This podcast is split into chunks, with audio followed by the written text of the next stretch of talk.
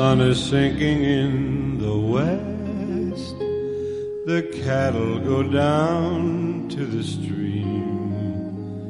The redwing settles in the nest. It's time for a cowboy to dream.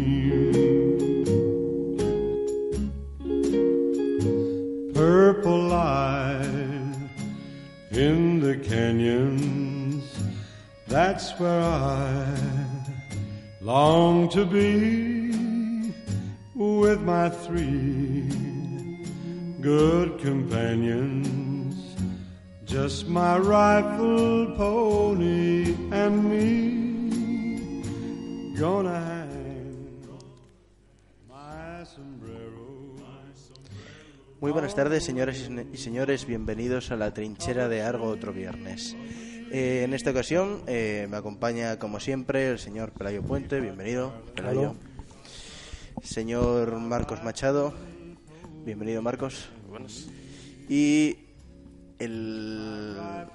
¿Cómo lo llamamos? El- no me acuerdo ya cómo lo habíamos llamado. El huido. el, El el huido. de, de Blimea, sí. Es el, el huido ya. ¿Qué tal? Desde Bélgica. Bien, bien, bien. Cuando fuiste el otro día con la pancarta Aitor vuelve, me convenciste. Yo dije, ven a casa y dijiste, no, prefiero montar el paripé fuera. Y, y aquí me tienes de nuevo, aquí me tenéis todos de nuevo. No sé si nuestros oyentes reconocen esta eh, voz golpista, pero es la voz del inconfundible del señor Aitor González Cuetos. Bienvenido, Aitor. Tampoco hacía falta dar todos los Eh, datos. hay que dar los ¿Qué- datos. Digo yo el DNI también. O... el DNI es 7 millones. no, no, bueno. No, ese es el número de teléfono. Eh, en esta ocasión íbamos a hablar de cine y estética. Podemos hablar de cine y estética si ustedes quieren. Yo no.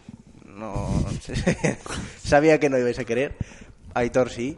Pero creemos que es la oportunidad o es la ocasión de dar, mejor dicho, es la ocasión de dar la oportunidad a Pelayo de, que, de que intervenga dando sus eh, bueno, sus eh, críticas que en algunos casos sé que serán vehementes de Star Wars. Entonces este episodio es Star Wars 2.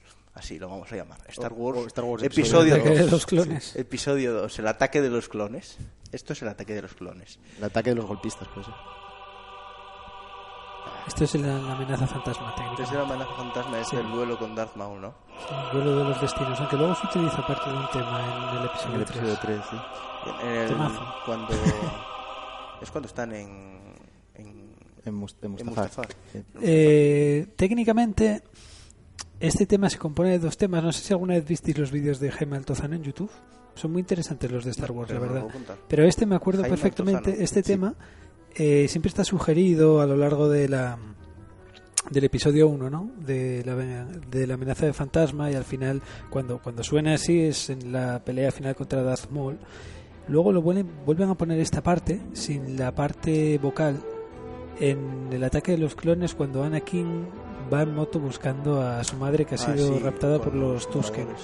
Sí, y utilizan esta melodía, no la segunda parte, sino que, vamos, Esta la, vuelven a utilizar en el episodio 3 y la vuelven a mezclar con la melodía de, de la batalla de los héroes, que creo que es como se llama el tema principal del combate de la amenaza de los Sith, y le quitan esta parte, ¿no? Pero lo utilizan mucho este, este tema en general. Es como el, dentro de la segunda trilogía es como el leitmotiv de la lucha de los Sith Jedi. Sí, sí, es un tema bonito, a mí me gusta. ¿no? Es un tema muy muy Parece que de de calor. de Ecstasy of Gold de, de Morricone cuando están ahí buscando el ¿te acuerdas? tú, tú lo conoces ¿no? el Ecstasy of Gold que es, es buenísimo ese- se da mucho un aire a esta no sé cuál será primero Sí, bueno, son duelos, música de duelo. sí es, es eso es A ver, este a mí me recuerda más a Carmina Burana, pero que también, también, sí sí tiene tiene sus temas Es un ¿no? poco nazi. también. Oye, quería lanzar una pregunta así para hacer este tema eh, distendido, porque es un tema, bueno, que se puede abordar de muchas formas. Vamos a hacerlo distendido con esta música sonando de fondo. Bueno, un... cámbianos a una música más distendida. Parece que estamos entrevistando Tengo a Santiago Abascal. perfecta. A ver si ustedes la pueden reconocer. Pues mira, Lo- no digamos cuál es todavía, aunque se nota cuál es, pero a mí me recuerda muchísimo a, a la melodía que ponían en, en la caseta del tendero ambulante en el Wind Waker. Que también es un temazo, por cierto, pero se parece muchísimo. Es un- es- este, después se vas a tener un problema para cómo lo vas a citar en, en el, cuando la subas.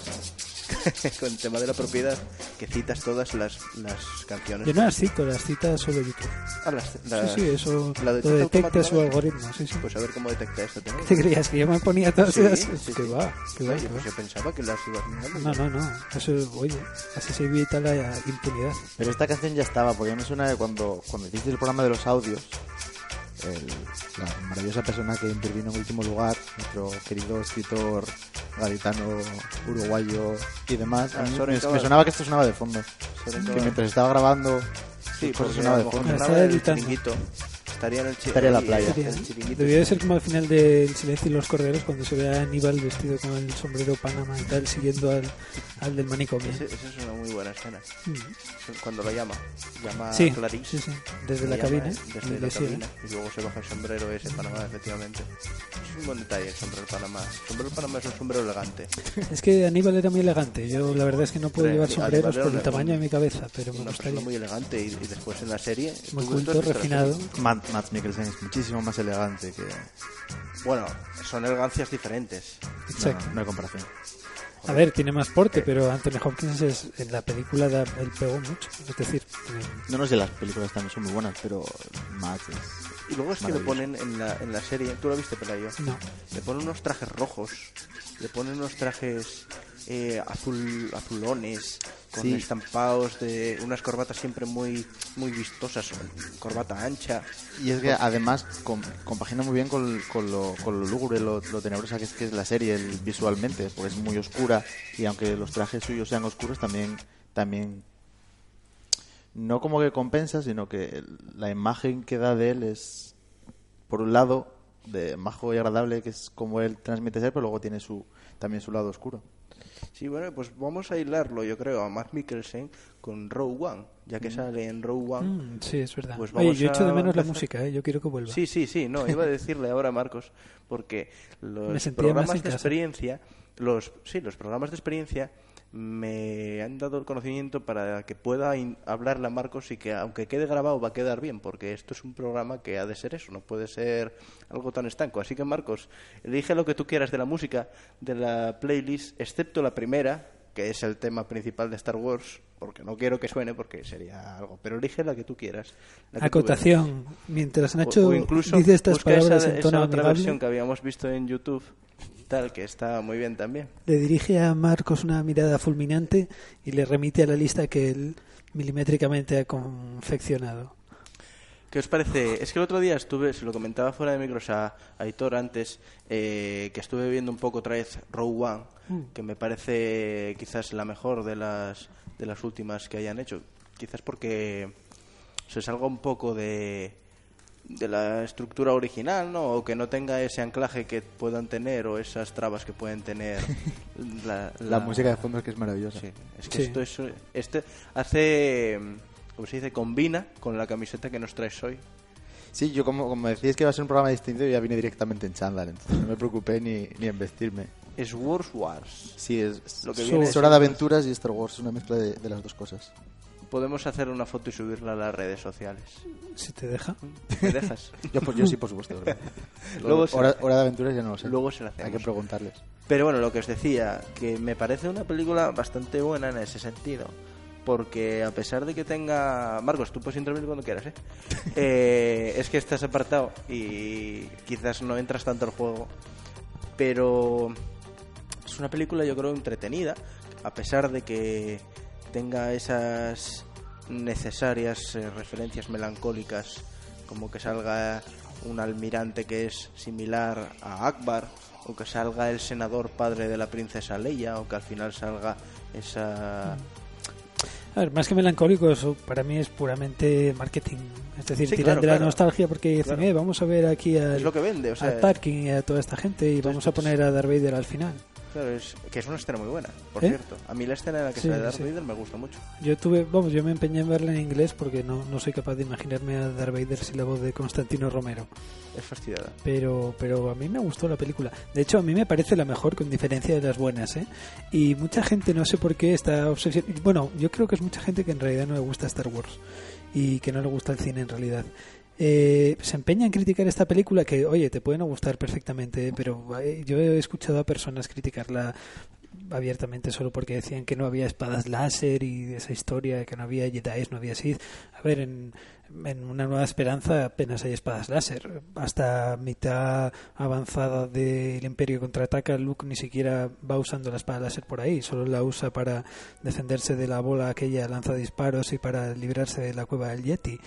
Eh, a mí me parece buena porque se cierra en sí misma, porque tiene un argumento muy muy muy vamos muy, muy cerrado no un- no o sea, tiene tonterías momento que de- empieza sí, y termina, sí. tiene una historia que contar. Tiene Y- sobre todo porque no tiene pretensiones extrañas no No. como tienen las nuevas de la de la trilogía esta la tercera trilogía o como coño se llame y de ella yo solo quitaría al, al personaje este de Whitaker cómo se llama de nombre de pila Ah, em, Forrest no Forrest Forrest, Whitaker. Whitaker. Forrest Sí. Whitaker, sí. Sí, eh, su parte de, de Su especie guerrera, ¿no? de, sí, de, de, eh, militar ahí, outsider eh, de la rebelión, en plan Marlon Brando, eh, no sé, no, no me parece que pinte nada dentro de la película. Claro, Luego- pero el problema de ese personaje es que lo cogieron de, de la serie.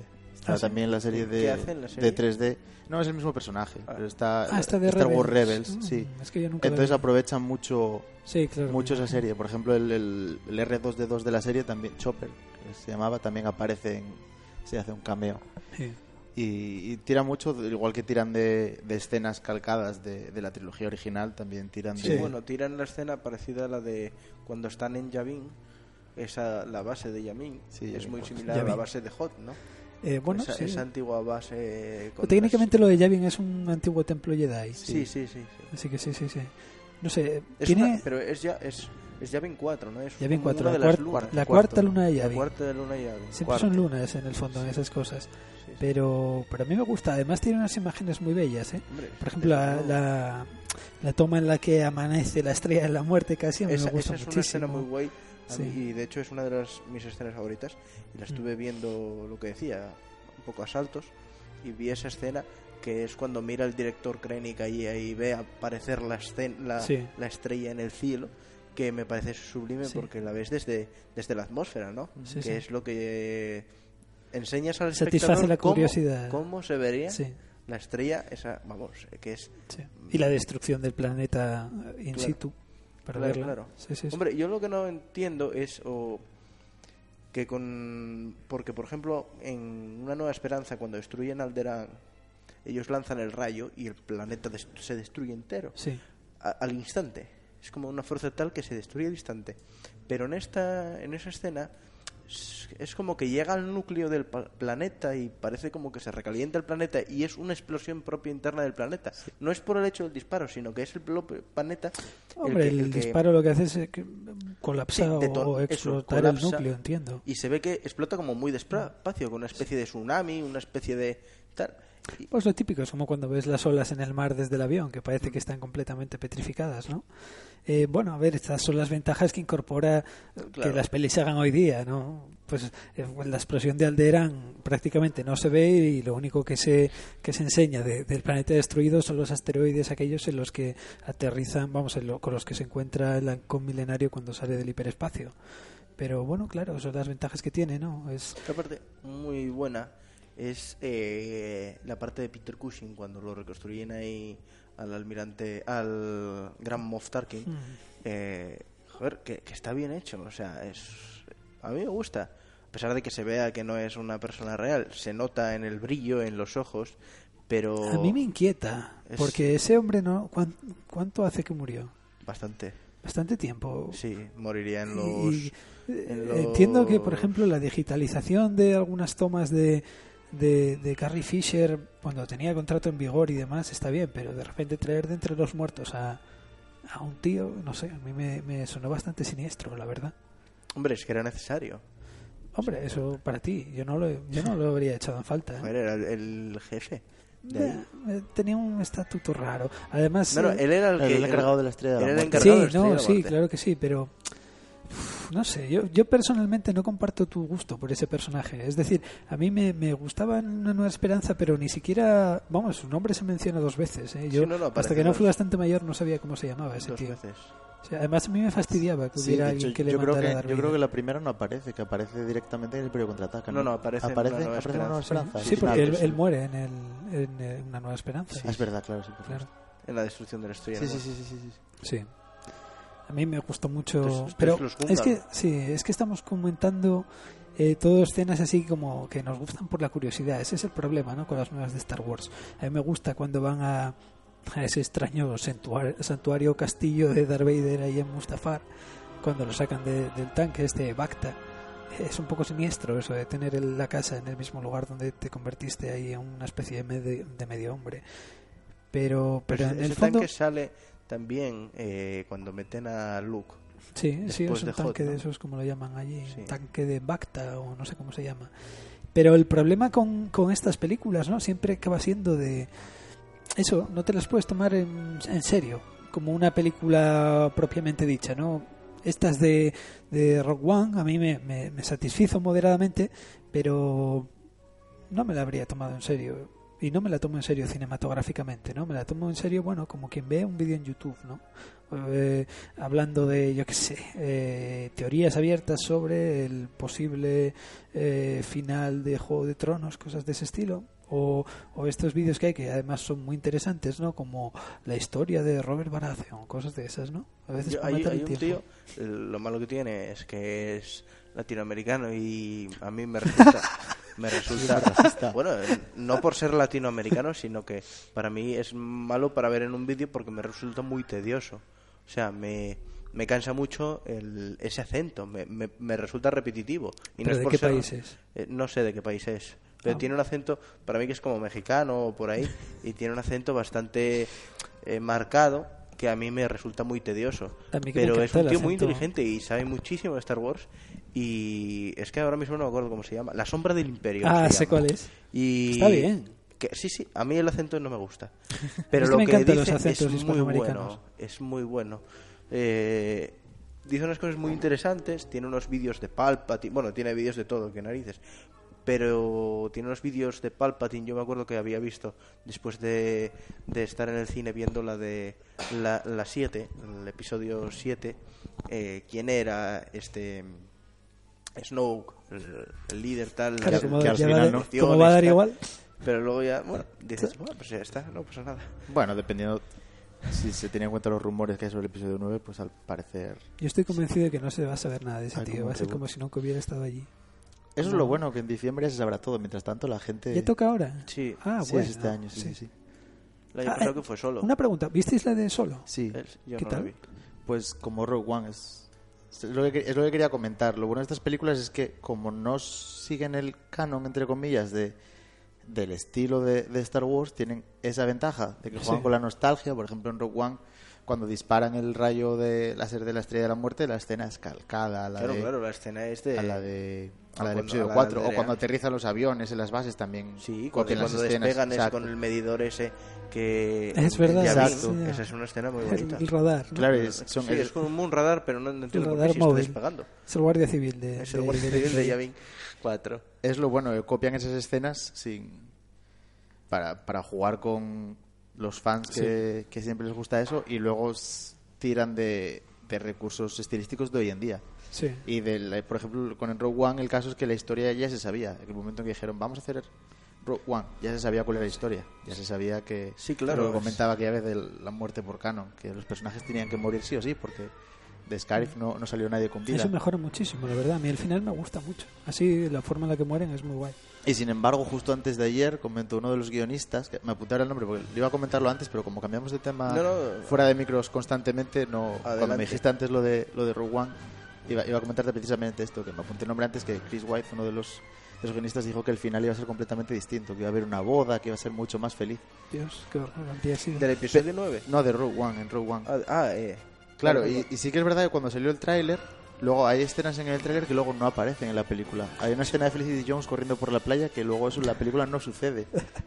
Gra- gracias a Dios. Pues mejor, la verdad. Sí, sí, sí. Habría sido tan incomprensible como el Habría final como el episodio de- ocho. del episodio 4 con, con la condecoración esta extraña en la que a Chewbacca no le dan nada. Ah, pobre. sí, es verdad, no le dan nada. Al pobre Wookiee. A mí siempre me desconcertó esa escena de, de pequeño, la verdad, y creo que con buen criterio. Sí, sí, claro, eh, Chihuahua no dejaba de ser el segundo de a bordo del halcón milenario. Sí, no, a ver. una y- subespecie, eh, un, un subgénero raro. No, Ya que nos has dicho que era- era latino. No, eh, no Era un era acento aquí. muy desagradable, un el, acento el acento sí. Wookiee. El acento Wookiee y además las formas Wookiees. A mí no me gustan nada. Que cuando vas perdiendo arrancas los brazos a tu rival. Pero para eso tienes el episodio 8, que está él con los porks y es mucho más adorable. Bueno, es que eh, es curioso, pero es como que esa raza más embrutecida, de esa especie más embrutecida, más, eh, no sé, eh, pri- primitiva, eh, ¿Los tiene un- ¿De quién estamos hablando? Los, los Wookiees. Ah, vale. Los Ah. Wookiees tienen como un afecto por las, por las razas que ellos, que son más pequeños, ¿no? Y- Las y- peludas también. Más, más pequeños. Mira Yoda, apre- apreciaban a Yoda. Es que Yoda debía ser como una especie de Bear Cooper con los japoneses. Mitad de sus costumbres y demás. Sí, sí, puede ser, puede ser. Yoda es un personaje interesante. A mí me, me- había, de hecho, en, en la amenaza fantasma había otro de su misma especie en el Consejo Jedi. Era una mujer, creo, si no me equivoco. No sé si tenéis la escena en la cabeza cuando están Sí. examinando a Anakin, que está, ¿cómo se llama? Eh, Kinadi Mundi. Kiadi Mundi. sí. Kiadi Mundi, que es un personaje también El cabezacono, vamos. Sí. Es- a mí me gusta mucho. La Arbeloa de... ese Es un estilo interesante de manejar la espada en las pelis. Sí, sí. eh, este tío eh, moría, además. Eh, ¿Dónde moría? Eh, yo, yo es que jugaba siempre en, mi gueto. la Orden 66. Sí, 66. pero moría en mi gueto, que era un. Mi gueto, se llama así. Era. Eh, Estás, que te sales, o eh. Maiguito, o como se llame. In the Ghetto. Eh, yo es que jugaba con él en el Battlefront 2, en la PS2, eh, jugaba siempre y tú sabes que cuando matabas, jugaste al Battlefront. No. Nunca jugaste. Pues tú cuando tú eres un soldado, ¿no? Eres un rebelde o un soldado imperial. De la diversa tipología que quieras. Y cuando vas acumulando una especie de puntos, ¿no? Puedes acceder a jugar con el héroe. Entonces, cuando jugabas en este planeta, que era como un planeta tecnológico, eran las guerras clon, tú Camino sería. tú jugabas con eh, o, o eras eh, la alianza bueno los rebeldes o eras del. CSI el CSI era la Confederación de Sistemas Independientes a mí siempre me llamó mucho la atención porque yo jugaba muy de pequeño y nunca sabía lo que era el CSI y CSI a mí me sonaba las series que veía mi madre CSI en Miami entonces, entonces decía bueno pues yo soy de CSI pero eran claro eran los los robots estos que disparaban desde el brazo Sí, los separatistas, los, los- los separatistas catalanes. ¿no? los de la los, los que apoyaban Federación de después era- Comercio y demás. la Federación de Comercio, el clan bancario, el, el- este, Geonosis. los de Geonosis, que eran unos tipos muy extraños. Además es como, como, como Guato, pero... No, con- era otro de otro planeta. Sí, eran de otro planeta, pero eran como Guato, que sería una especie de rana anfibia voladora, y estos eran como una especie de mosquitos gigantes. Mm. eran algo así, ¿no? Sí, sí, no, yo me acu- Bueno, son los del ataque de los clones. Los de la- sí. Y que, que- que son escenas también que a mí me gustan mucho cuando salen. Me gustaría que se hubiese, no sé si hay alguna, seguro, del universo expandido y todo eso. Y de hecho tengo que preguntarle a Andrés, que él sabe mucho de esto, eh, ¿qué puedo leer para informar un poco más de- del desarrollo de los, del independentismo, ¿no? que es una figura que a mí me gusta mucho, no, no tanto en España, sino en el mundo de... Da para un artículo, bueno, da para muchos artículos. Y si no Pero me equivoco, en el libro que te recomendé yo, el de Rata Natura, sí, sí que hay algo de... Ah, pues- o sea, no un artículo propio sobre ello, pero sí que me suena de, de leerlo. Yo creo que lo Es que leí ahí. me Pero sobre las causas del independentismo en la República No, sobre, sobre cómo está financiado, cómo todo bueno, el igual tan sistema no. independentista. Todo el sistema todo independentista, el plan, o sea, todo el plan independentista. el auto de, de instrucción de Yo, creo, yo creo que lo que puedes hacer es ir mandando un mail a, a Jorge Lucas a ver si... Porque Bueno, ni siquiera. Eh, es que ese es uno de los problemas de las pelis, ¿no? Eh, toda la importancia que le dan en el 1, el 2 a la trama esta política y ni siquiera hay realmente un conflicto por el que la gente se revela. Todo queda ahí como detrás de, de, de este de Darth Sidious, que es el, la mano que mece la cuna y tal, pero en el fondo, ¿por qué se revela la. Federación de Comercio? ¿Por el algodón? ¿Por.? No sé, no entiendo muy bien. Los geonosianos, no se sabe tampoco. Eh, todos los que luchan en la venganza de los Sith, tampoco. Eh, es que no se sabe nada. El Conde Dooku ni siquiera se explica bien por qué se pasa al lado oscuro. Se supone que porque se da cuenta de que Darth Sidious es el que maneja el Senado y, y- y dimite de los Jedi porque obedecen al Senado. Y entonces, ¿por qué te metes en el bando del tío cuya cuya influencia has descubierto y ha desencadenado en tu renuncia a la orden? A Kenobi le dice, eh, cuando descubras que el Senado está en poder de, del Sí, Lord sí. Oscuro del Sith, te, vamos, compartirás mis ideas. Además, diciendo que, Extraña todo. que iba a compartir las ideas que Qui-Gon Jinn, que era aprendiz ¿no? de él, Sí, era Padawan de eh, le, las compartía junto a él, Mm. cosa que no descarto. Es un personaje también interesante. Yo eh, tengo una pregunta para vosotros. Eh, hay mucha gente que critica el ataque de los clones en relación con la pelea que sostiene Yoda con el conde Dooku, hablando de, de que esa pelea y al final la forma en la que combate Yoda y el hecho de que Yoda sea un gran espadachín arruina su personaje en sentido eh, místico. En, Sí, vamos, en que el ataque- sabio, sí. ¿no? No, no, ni siquiera como gran sabio, ¿no? Él habla en, en el Imperio Contraataca, en el Retorno del Jedi, supuestamente él al hacer hincapié en que el poder en la fuerza no reside en la, en la fuerza del cuerpo ni en la de la... el tamaño. Nada, exactamente, no ¿no? Cuando Luke se burla de él porque cree que no puede hacer eso, porque es pequeño, porque es viejo y tal, y luego saca la nave, supuestamente el hecho de que luego Yoda sea un gran espadachín, como que refuta esa forma de pensar de Yoda. Y hay otra gente que opina que dado que la habilidad en el manejo de la espada láser no es realmente una cuestión de entrenamiento físico, sino una cuestión de dominio de la fuerza, eh, el hecho de que Yoda combata bien es perfectamente compatible con, con su con su bueno con su vejez y su, debilidad física. ¿no? El hecho de que use bastón y demás. De, de modo que, que a mí me gustaría saber qué opináis vosotros Yo soy de la en ese opinión. sentido. Sí, Yo sí. Sí, yo creo que también porque casa muy bien también con, con la trayectoria de Luke Skywalker, porque al final aunque él es viejo y está cansado, sí que aunque sea un holograma combate Mm. de igual a igual con, con Kylo. En ahora que ha sacado el tema, una pregunta. ¿Por qué la espada de, de Luke. Skywalker fantasma no es tangible? Perdón, sí es tangible, es decir, Pero para no. la, la espada de, de Kylo Ren y el cuerpo no. Pero es que ellos no cruzan espadas en ningún momento. Ah, en ningún momento. Él lo les lo esquiva todo. No cruzan Ah, pues- espadas en ningún momento. Adiós a mi pregunta. Ahora me encaja más dentro de lo que cabe la, la escena. Claro, es que Yo- solo la he visto una vez, tú juegas con Sí, porque cuando Yo le ataca la primera vez él lo se agacha hacia atrás en los Sí, Matrix es verdad, y luego la segunda y es cuando le, cuando le cruje. Vale, vale, vale, vale. Mira, pues es eso. Yo tenía el recuerdo cambiado, mira. Ya opino un poco mejor, sigo opinando Que, mal, pero... que además lo reflejan también con el suelo. Es, es- que es el momento que más me gusta a mí de toda la película, de hecho, cuando Kylo mueve el pie para coger carreras así Ah, como los toros que, rojo. que se ve rojo y lo hace Luke y no se ve nada. Claro, cuando ves cuando visionas la película la primera vez no te das cuenta. Mm. Pero luego ya cuando ya tienes eso en, en mente dices tú, eh, Mm. pistas.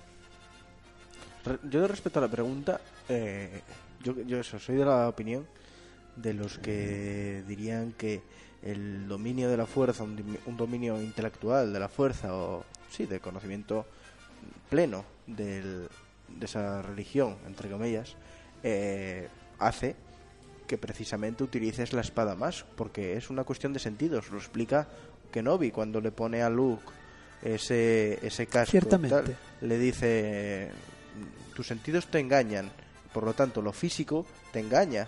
Entonces es una cuestión yo creo que eh, de creencia, de, de dominio, de control, de estudio, y por lo tanto si Yoda en su edad, no sé cuántos años tendrá, tendría Yoda, pero seguro que te lo, o sea, buscando en internet te saldría en la amenaza fantasma eh, eh, en el no en el ataque de los clones que es la batalla con el conde Dooku. Y después la batalla que tiene esa con el con el emperador es el dominio de la fuerza lo que hace que les que les y de hecho lo dice En- me parece que es al conde Dooku en nuestro control es justo a la inversa no nuestro control de la fuerza es es tal que no vamos a ganar uno bueno, no va a ganar uno por el control de la fuerza sino que va a ser el dominio del sable láser el que tal Pero si ambos son uno, No, pero eh, quiero decir, uno lleva al otro. Y el orden para mí y para vamos, mi creencia es el, el conocimiento de la fuerza. Por eso, tienen el mismo conocimiento de la fuerza, después el desarrollo del sable láser a través del conocimiento de la fuerza. Tal vez. No lo sé. ¿Tu opinión cuál es? Sí, yo coincido. A mí me gustó de pequeño, así que soy fiel a la impresión que me causó entonces. A mí no me chocó nada, de hecho a mí me moló ver a Yoda repartiendo. Así que sí, yo me quedo en eso. Además, no, no, yo nunca he sido de los que se ha puesto ahí a mirar, ¿no? Como la intríngulis del caso este, ¿no? A mí me parecía perfectamente plausible que Yoda, aun siendo viejo, precisamente por lo mismo que podía mover la nave, podía ser el puto amo con la espada láser. Pero Yo de bueno, reparte. ¿Eh? reparte también ahí en la orden 66. Sí, claro. Sí, sí, sí. Eh, cambiando de tercio. ¿Midiclonianos sí o no? Yo- Midiclorianos. Justo, justo estaba pensando en eso cuando estáis hablando, porque lo mismo de Yoda y el Conde Dooku se aplica también a Obi-Wan Kenobi y Anakin al final del episodio 3. Anakin no está tan entrenado como está Obi-Wan y sin embargo ahí parte la pana también, están los dos súper igualados. Entonces pues una contraposición de una persona que lleva toda la vida dedicada a entrenar sus habilidades Pero por por la fuerza gana. Y el otro que tiene el- los midiclorianos en por 100 y no está tan entrenado es capaz de, aguantarle, claro. Es el Cristiano como- Ronaldo son- de los Jedi. Pero gana Son el como Mozart y conocimiento. Salieri. Sí. que gana el conocimiento. En caso de Mozart y Salieri probablemente no, pero eh, bueno, en calidad no lo sé. Pero es que a Anakin No le, decir, le- le- pero- le puede la ira en ese momento, se entiende, ¿no? El- en todo Pero momento por se eso, hace porque es alusión el, el entrenamiento lo que hace ser Sí. pausado, ser No, calmado. pero ahí hay dos Porque el vías, ¿no? Porque se entiende que la vía del lado oscuro te da poder real, ¿no? Porque se entiende que a través de la ira logras una especie de conocimiento más místico, de menos Sí, sosegado, sí. menos racional. Bueno, racional, no sé cómo coño lo harán los Jedi. Pero al final es menos Sí. ético también. Bueno, Ético. Sí, porque, Bueno, claro. porque en realidad los Jedi supuestamente tampoco están... Pero su, función tampoco es utilizar la espada láser. Mm. Tampoco es... Pero ¿cuál es la función del Jedi? Son guardianes de la paz, son como... ¿Y cómo guardas Como diplomáticos. mantiene la paz en la galaxia. Sí, sí, pero Claro. ¿cuál- cu- ¿cómo lo haces? Eh, a Mace Windu eh, repartiendo cera en el ataque de los clones y en, en A la vista está. en la tal. Vi a Yoda, ¿cómo lo haces? Pues se entiende que son el brazo armado Sí, yo de, de la República, básicamente. Claro. Son como los jesuitas. Son los replicantes. ¿Eh? Lo- Los, replicantes no, los eh, los, Los Blade Blade Runners. Runners, no, son más bien jesuitas. Lo he dicho. Velan por el mantenimiento de, de la moral católica en tiempos de, de reforma. Sí, y es lo que dicen al principio de la amenaza fantasma, es en plan, la espada láser, no, o sea, no sé la frase calcada, pero es en plan, primero hablamos con ellos y si no, pues ya tiramos de lucecitas. Ya, que es todo lo contrario a la política de los hechos consumados, ¿no? Es primero hablar y luego disparar. Exacto. Mm, Primero claro. preguntar, mejor Primero dicho, preguntar, sí. y luego disparar. Bueno, claro. Jedi no busca la, la confrontación. ¿Cuál es, ¿Cuál es el Jedi que más os gusta? Personaje. Eh, Jedi. Eh, ¿Jedi o Jedi? Yo, yo soy de Jedi. Jedi. sí, ¿Tú también? yo sí, yo el inglés. Yo, yo digo. Jedi. No, cu- ¿cuál es el personaje que más os gusta de Jedi? Eh, es que yo me quedo con Darth Vader siempre. Me gusta mucho Qui-Gon Bueno, Darth. Vader es un Jedi. Me queda mucho, me queda, me gusta mucho Qui-Gon Jinn. Pero sí, yo me quedo con, con Anakin en su momento, aunque esté pésimamente interpretado, pero ¿qué se le va a hacer? Darth Vader, Darth Vader es un Je- es un Sith. Sí. Anakin es Puede ser lo que quieras, es las dos cosas. No, no, no. Yo, no, yo creo que no. al- Al al momento final- Bueno, en el que renuncia, adquieres- supuestamente renuncias a tu identidad al ser un Sith. Claro, por eso eres un, eres un Darth. Eres un Lord oscuro al del final Sith. se redime. Pero es raro. ¿eh? Pero luego vuelve a ser, es el retorno del Jedi. Por lo tanto, es otra Sí, vez pasa a ser Anakin. Deja Ahora de ser Darth Vader. Todo ha hecho clic ahora con el título, ¿eh? ¿Viste? Acabo de darle sentido a toda mi vida. O a toda Sí. mi vida de, de los, desde los nueve años o así, ocho. Sí, sí, sí. no sí. sé. Desde que lo recuerdo. Era todo cuadro. Yo las tenía grabadas en VHS. Porque ni, ni las tenía compradas ni nada. Las, las echaba en la televisión, las grababa y, las, y me acuerdo La- que y deben de estar por casa. La trinchera Le- haciendo apología de... Les ponías ahí. de- Técnicamente no, porque es para uso particular, eso no es ilegal. Bueno, es decir, pero sigue siendo Yo no la reproduje. No, no es piratear, ningún- Yo no técnicamente. que sea legal o ilegal. No, pero tú estás grabando una emisión eh, sí, sí, sí, es para abierto. ti, no, es, no Así que siempre, siempre y cuando sea para uso particular no es ilegal Pero sigue siendo piratería. ¿Y cuál es la opinión No que parece. tenéis de los Yo puedo decir cuál es mi día de favorito. Sí. No, iba- es que pensé que nos, que nos había interesado la pregunta. O sea, no sé. Como no me por- contestáis, Sí, no me porque contestáis. yo soy raro y a mí mi, mi día de favorito, porque esto es como Harry Potter. A mí Harry Potter me cansa, me gusta mucho la serie, pero Harry Potter me, me cansa. A mí mi Jedi favorito es Okatano. Me parece maravillosa. Ah, Es la chica Del pelo la que azul se y supone blanco. que es Padawan de, de Anakin Skywalker, ¿no? ¿Perdón? Que se supone que es Padawan de Skywalker Sí, en la serie. sí. Mm, Es que no, no la vi. Eh, ¿Qué, qué raza se supone que es esta? Porque ahí había otra Jedi que era Shakti, o no sé qué, que también era de esa raza, ¿no? Que moría en la Orden 66. Sí. Sí, pero... En el País de las Flores. No, no es- no- No, esa es em, esa es otra. no sé de qué marca es. Esa es la muerte, la peor muerte de una Jedi que yo puedo. Sí, considerar. no, pero Shakti- Porque es como que no se entera de que la van a. a Shakti matar. salía en la serie esta de Cartoon Network y la mataban en una escena eliminada de la venganza de los Sith. La mataba el general Gribus en, en General un, Grievous es genial. en un pasaje en, en de... Rebels y. En Rebels no, en. En la. Las guerras clon. En las guerras en Clone Wars Sí. eh, es, es genial el personaje a mí es que es un personaje que me gustó mucho y me habría gustado más que le hubiesen dado un, un desarrollo desde el ataque de los clones Mm. como lugarteniente de, del, del Hombre, y explicar por qué es un cyborg, básicamente. claro claro claro Pero bueno. eso lo, lo, lo explican todo en el universo expandido pero Mm. es que a mí es un claro es el Tarkin o sea es el Gran Moff de- del Conde Duke Sí. Como el Gran Moff era del emperador este es el Gran Moff del, del Conde Duque y además es un personaje Es un personaje que queda muy desdibujado, ¿no? En la tercera. En la tercera queda muy, sí, desdibujado, perdido, aislado en el... en Casi el- ridiculizado, Sí, fondo, sí, sí. es raro, Porque sí. es como ese... el, eh, no explican el asma, bueno, el asma, quiero decir, el, el respirar ese asmático que es casi... Pretende ser una especie de Darth Vader, ¿no? O imitar a, Darth Vader. Claro, con esa tos, con ese... Con esos andares, no sé. También es un personaje muy Ya lo comenté cuando Pelayo no estaba. Yo, para mí, un robot que tose no es. Pero es que él no es un robot, es un cyborg, que es diferente. O sea, él es una especie de gusano, y es verdad, sale. De hecho, eh, Kenobi lo puede matar porque hubo un momento que le hace Sí, como que le abre la especie de costillar que tiene metálico Sí. y después lo mata con la con Sí, la con blaster, con sí. el blaster Sí, sí, sí, le dispara. disparándole a donde él tiene su- sus entrañas, ¿no?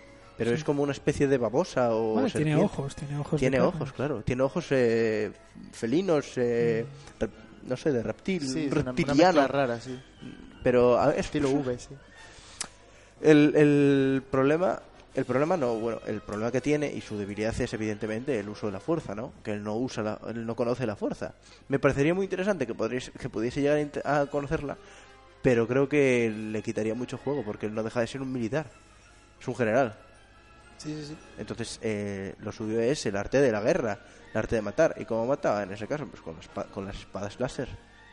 Y, y lo dominaba, porque do- decía que dominaba. Y de hecho, le hace frente a Kenobi. Bueno, tiene cuatro, ¿eh? No quita nada, o sea, yo Hombre, creo que no tiene. Aquí tampoco. No, yo creo que no.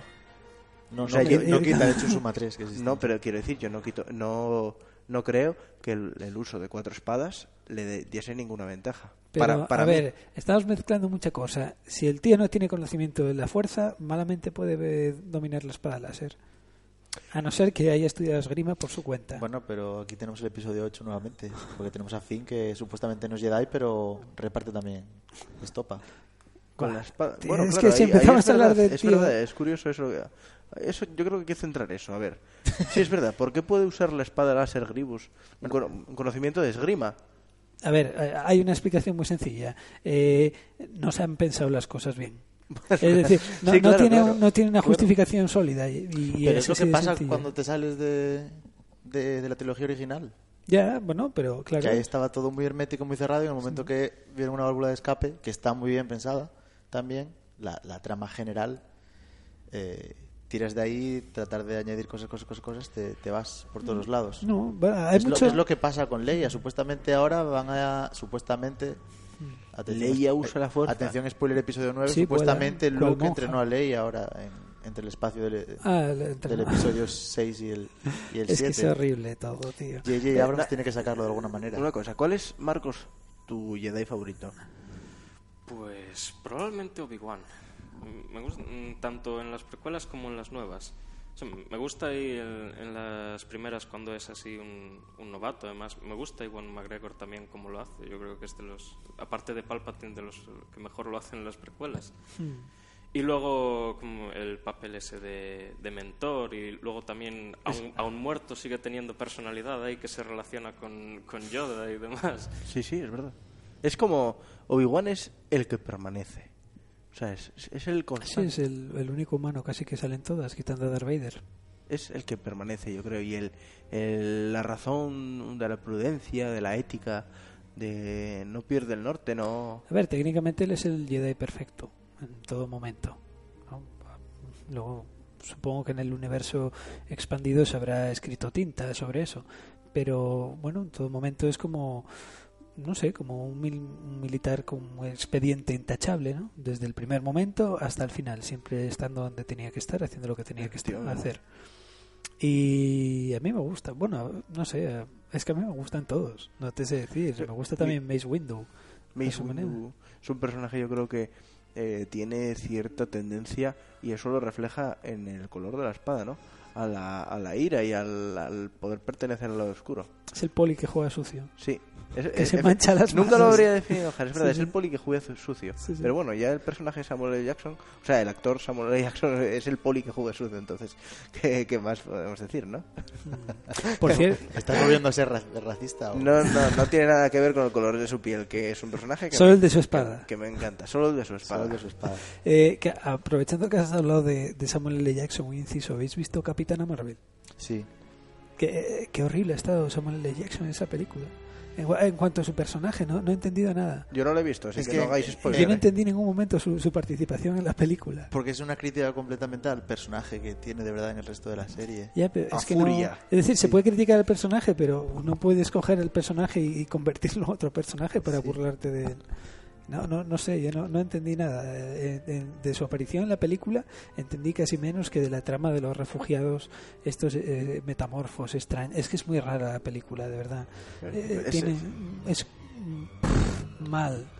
Mal Pero, ¿en todo. Y mira que a mí, ¿cómo se llama O la chica? ¿Cómo se llama eh, la eh, actriz? No sé cómo se llama la actriz. Me lo han repetido Ah. 28 Eh, mil veces este, este- Bueno, la que hace de Capitana Ga- Marvel Gal está muy Gadot. bien. No, No, esa es la que esa hace es Wonder de Woman. American, Wo-. American Woman, sí. ese es Lenny, es Lenny Kravitz. No, no. Es la No, chica no, de no, la. no. Pero es la lo- actriz de la habitación. algo Larson, sí. La- la- Sí. Es la, es la actriz de la habitación. es, es decir, los de Marvel ahora, ¿qué van a hacer? Endgame, ¿qué, qué va a ser? Eh, la segunda La- parte la- de la Infinity War. continuación de sí, Infinity. Y Capitán América es que al final de Infinity War sale el logo de Capitana Marvel. Sí, pero porque ¿Por la, qué? porque ¿Te esta película, Porque la esta está película es, avisando. es, es- temporalmente es la primera de todas. Sí. Capitana Marvel. Sí, Esta va antes de Capitán América. ocurre en los 90. Sí. Ah, o sea que es No. una Sí. o, o sea, es una precuela, Sí, hay grunge, están con buscas. o sea que ahora te cuentan la historia Sí, de es esta para que tú 90. entiendas Sí, eh, canciones de Nirvana y tal. Entonces Cap- Capitán América es todavía anterior. Claro. Joder, Capitán Entonces no América es cuadra. la Segunda Guerra No es la primera vengadora. ¿no? Todo el tercer actor. Eso me, me, me dejó a mí muy pinzado, ¿no? Porque al Pero final es que el, tes- el Tesseracto sale, o sea, bueno, yo Capitana, Sí. ¿de cuándo es Capitana? de esta De semana, hace dos semanas. No, pero sí. quiero decir, ¿de cuándo es eh, cuándo Capitán- está ambientada? 90. Sí, los 90, Capitán claro, pero América, Capitán Segunda Guerra América, Mundial. Segunda Guerra Mundial. Claro, Pero es que a mí, a mí me quedó la idea, ¿cuándo rescatan a al Capitán América del Hielo? ¿En Los Vengadores uno? Sí, no, en, la- en- en Capitán América. Pero cuando le rescatan, ¿qué época es? Pues tiene que ser posterior a, a la de Capitana Marvel. Pues yo creo que tiene que ser anterior, entonces. Claro, es que esta supuestamente es la primera de todas porque es el origen de spoiler del Tesseract. Es raro, esa película no está muy bien pensada. Yo, mi, mi problema, mi único problema al ver la película es que cada vez que salía Jude Law pensaba en el personaje de Jude Law en inteligencia artificial. sí, Ah, el. Sí, cada- como el pelo ese falso. Sí, estaba esperando en cualquier momento cambiarse el color de la piel o, o algo. Tienes razón, sí, sí, al sí. Gigolo. Y, Pero- y, eh, sí, bueno, es, Sí, un, porque sin- sin es embargo, un poco raro. Es todo. que, es que por las vestimentas, por también por la ambientación de la película, de que Es una película es un que, pseudo robot. que se toma, dentro de lo que viene siendo Marvel, se toma poco en serio como película, tengo que decir yo, de Capitana Marvel. Sobre todo en los momentos en los que parece que es el último anuncio de Nike y, y que, que realmente no, no entiendo del todo a dónde, a dónde va a parar, pero, pero bueno, estuvo bien. La, la actriz lo hace muy bien, la verdad, es muy buena actriz.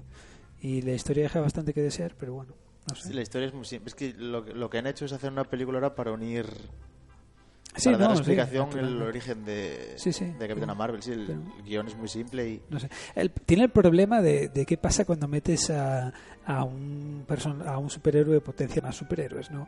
Pasa lo mismo que son con Superman. Pues, a ver, Superman puede con todos, así que pff, ¿qué, qué sentido tiene la Liga de la Justicia si se los vamos los barra a todos cuando le dé la gana, ¿no? Claro, por- pero por eso la sacan ahora, porque hasta ahora Claro. no había ningún enemigo potencialmente peligroso para destruir la Tierra. Sin embargo, ahora Ya que estás tú aquí, que Media te, gusta, población se ha ido. que te gusta mucho el género, ¿a ti te gustó Batman vs Superman en su no momento? la he visto. Nunca. No he visto nada de DC. No he visto ninguna ¿Te, de las te puedes creer que a mí esa película me gustó ¿Te muchísimo gustó? cuando la vi? Cuando la vi. Y, y estaba y yo a la semana siguiente estaba convencido de que todo era una, es que no una conspiración de Marvel. Es que no me sorprende. No te gusta el episodio 8, es que no me sorprende nada. Pues esa película está bien, sobre todo porque para mi gusto se resuelve muy bien el problema de cómo puede Batman ganar a Superman. Porque, claro, pero bueno, está bien, a mí me gustó. Es que a mí en realidad las películas de superhéroes no, no me llaman la atención especialmente. Me gusta la trilogía de Nolan de Batman, pero porque No, a mí tampoco, pero las acabo viendo. de mierda me gusta Nolan. Sí. Y, y me gustan las de Marvel porque, porque bueno, son los personajes de toda la vida y son películas que, aunque a mí la mayoría no me gustan, sí que veo que están bien hechas, son muy entretenidas. De no sé cuántas películas son de Marvel, 20 probablemente. Por ahí. A mí me gustan tres. Y sin embargo, cada vez que Eh. sale una voy a verlas. No, yo también me pasa como a ti. Las veo en Netflix, en el alza me veo muchas. No, yo me las veo, yo, yo voy al cine a verlas, porque me gustaría verlas al cine, pero luego es que no, la no las vuelvo a ver. Sí, sí, sí. A mí, eh, yo tengo ese problema. Esta vez no me acordaba de nada de, de, de los Kree, toda esta movida. Pues, supuestamente los metamorfos estos ya habían salido también, no me acordaba. Sí. Creo que sí. Eso O sea, me los dijo uno sí, a la salida Ronan es el de el azul, este es el de Sí, el, el, el del martillo, sí. Los Guardianes de la. Pero los otros, la raza esta de... Bueno, los que sangran azul supuestamente ya habían salido, pero... No sé. Igual sí, igual cuando Thor había alguno que sangraba azul. Sí, ¿no? Cuando Thor no había uno que sangraba azul, igual era un Kree. ¿Por qué está sonando Superman? Sí, porque estaba hablando de Superman. porque estáis hablando de Superman. Ah, eh, con Thor, pero Thor... No sé si viaja a algún sitio que haya crío, ¿no? Realidad, no sé. Igual la primera, cuando suplantan a Odín, pudiera ser. Es que, Pero es Loki, tantas, tantas son, de- son gigantes. perdón. En la primera solo salen gigantes, vamos. Sí, sé. Bueno. Pero sí, Capitana Marvel es lo mismo, es una película que es para pasar el rato, que tiene, tiene cuatro escenas graciosas, por ejemplo la de la abuela en el, en el metro me parece graciosísima, si la sacas de contexto es Ah. terrible. Y luego alguna cosa así. La película para mí se resume en la, en la última, no sé si te quedaste a ver las escenas post créditos, pero o sea, Eh, la la, película se resume de cuando aparece... cuando aparece el gato, Ah. al final, la última de todas. Para mí la película se resume en Sí, eso, una película que sí. No sé, a mí es que al final sale Capitán América y me ofende tanto ese personaje. El Capitán América. yo Sí. lo detesto. Yo también, es la, la-. Yo es la- que una planicie Yo era humana. muy de Red School. ¿Eh? Que yo era muy de Red School. Bueno, pues más a mi favor. Bueno, endereza este debate. Sí, por favor. Vamos a escuchar el primer tema musical, a pesar de que venimos ya escuchando diversidad eh, auditiva aquí o sonora. Sí, porque racial no, no gusta. Eh, vamos a escuchar el primer tema que va a ser lo que quiera Pelayo. ¿Qué? Ah, me- Había perdido el hilo quieres completamente. presentar. ¿Qué? Lo que tú quieras Me presentar. toca hablar de la música. Ah, vale. Vamos a escuchar eh, Highway Star de Deep Purple, que si no me equivoco es de su disco más famoso, que es Made in Japan. Y lo meto porque es Highway Star y estamos hablando de Star Wars. No necesito justificar nada más. Y la- Y por porque me gustaba mucho. hace Va a ser entera. Eh, dura seis minutos, así Por que eso, como, por eso lo como digo. decidas. Pues diré, a mí me pero- sirve el baño. es que al final es lo mejor. Los Deep Purple no son de tan, tan, Sí, es tan, Water. tan. Es el mismo disco, además. Pues hágase la música. Este es un temón, la verdad.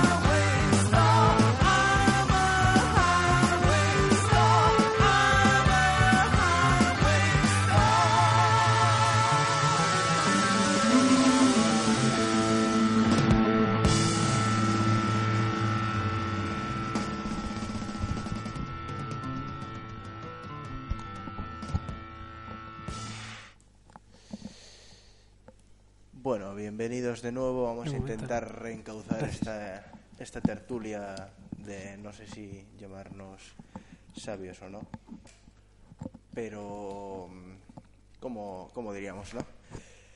Que somos Star Warfi- Warf- Warfilos, ¿cómo se diría? Aficionado a Star Wars. No tengo ni idea. Así como has dicho. frikis, frikis, esa es la palabra. Eh, es que no sé ni siquiera de qué hablar, la verdad, ahora mismo. Os había preguntado cuál es vuestro Jedi favorito y voy a deciros cuál es el mío. Eh, mi Jedi favorito es el Emperador Palpatine. Ja, qué No sorpresa. es un Jedi. Ya, por eso, él puede ser lo que quiera. No, no lo pillo. Él es el Emperador. Puede ser lo que quiera. Pero es ¿eh? que yo, yo ya veía esto venir. Ya. No, quiero deciros que mi personaje favorito es el Emperador. No sé si- Porque te ves reflejado en él. ¿Eh? Me veo reflejado en Ian Mc- McDermott, ¿no? Se En, llama. en las entradas. Sí. En, en las entradas. Es que increíble que Pensé- el tío interpretara ya al emperador en las antiguas. Sí, La verdad. eh, Desde la, de hecho, la- lo interpretó en todas, salvo en, en el holograma.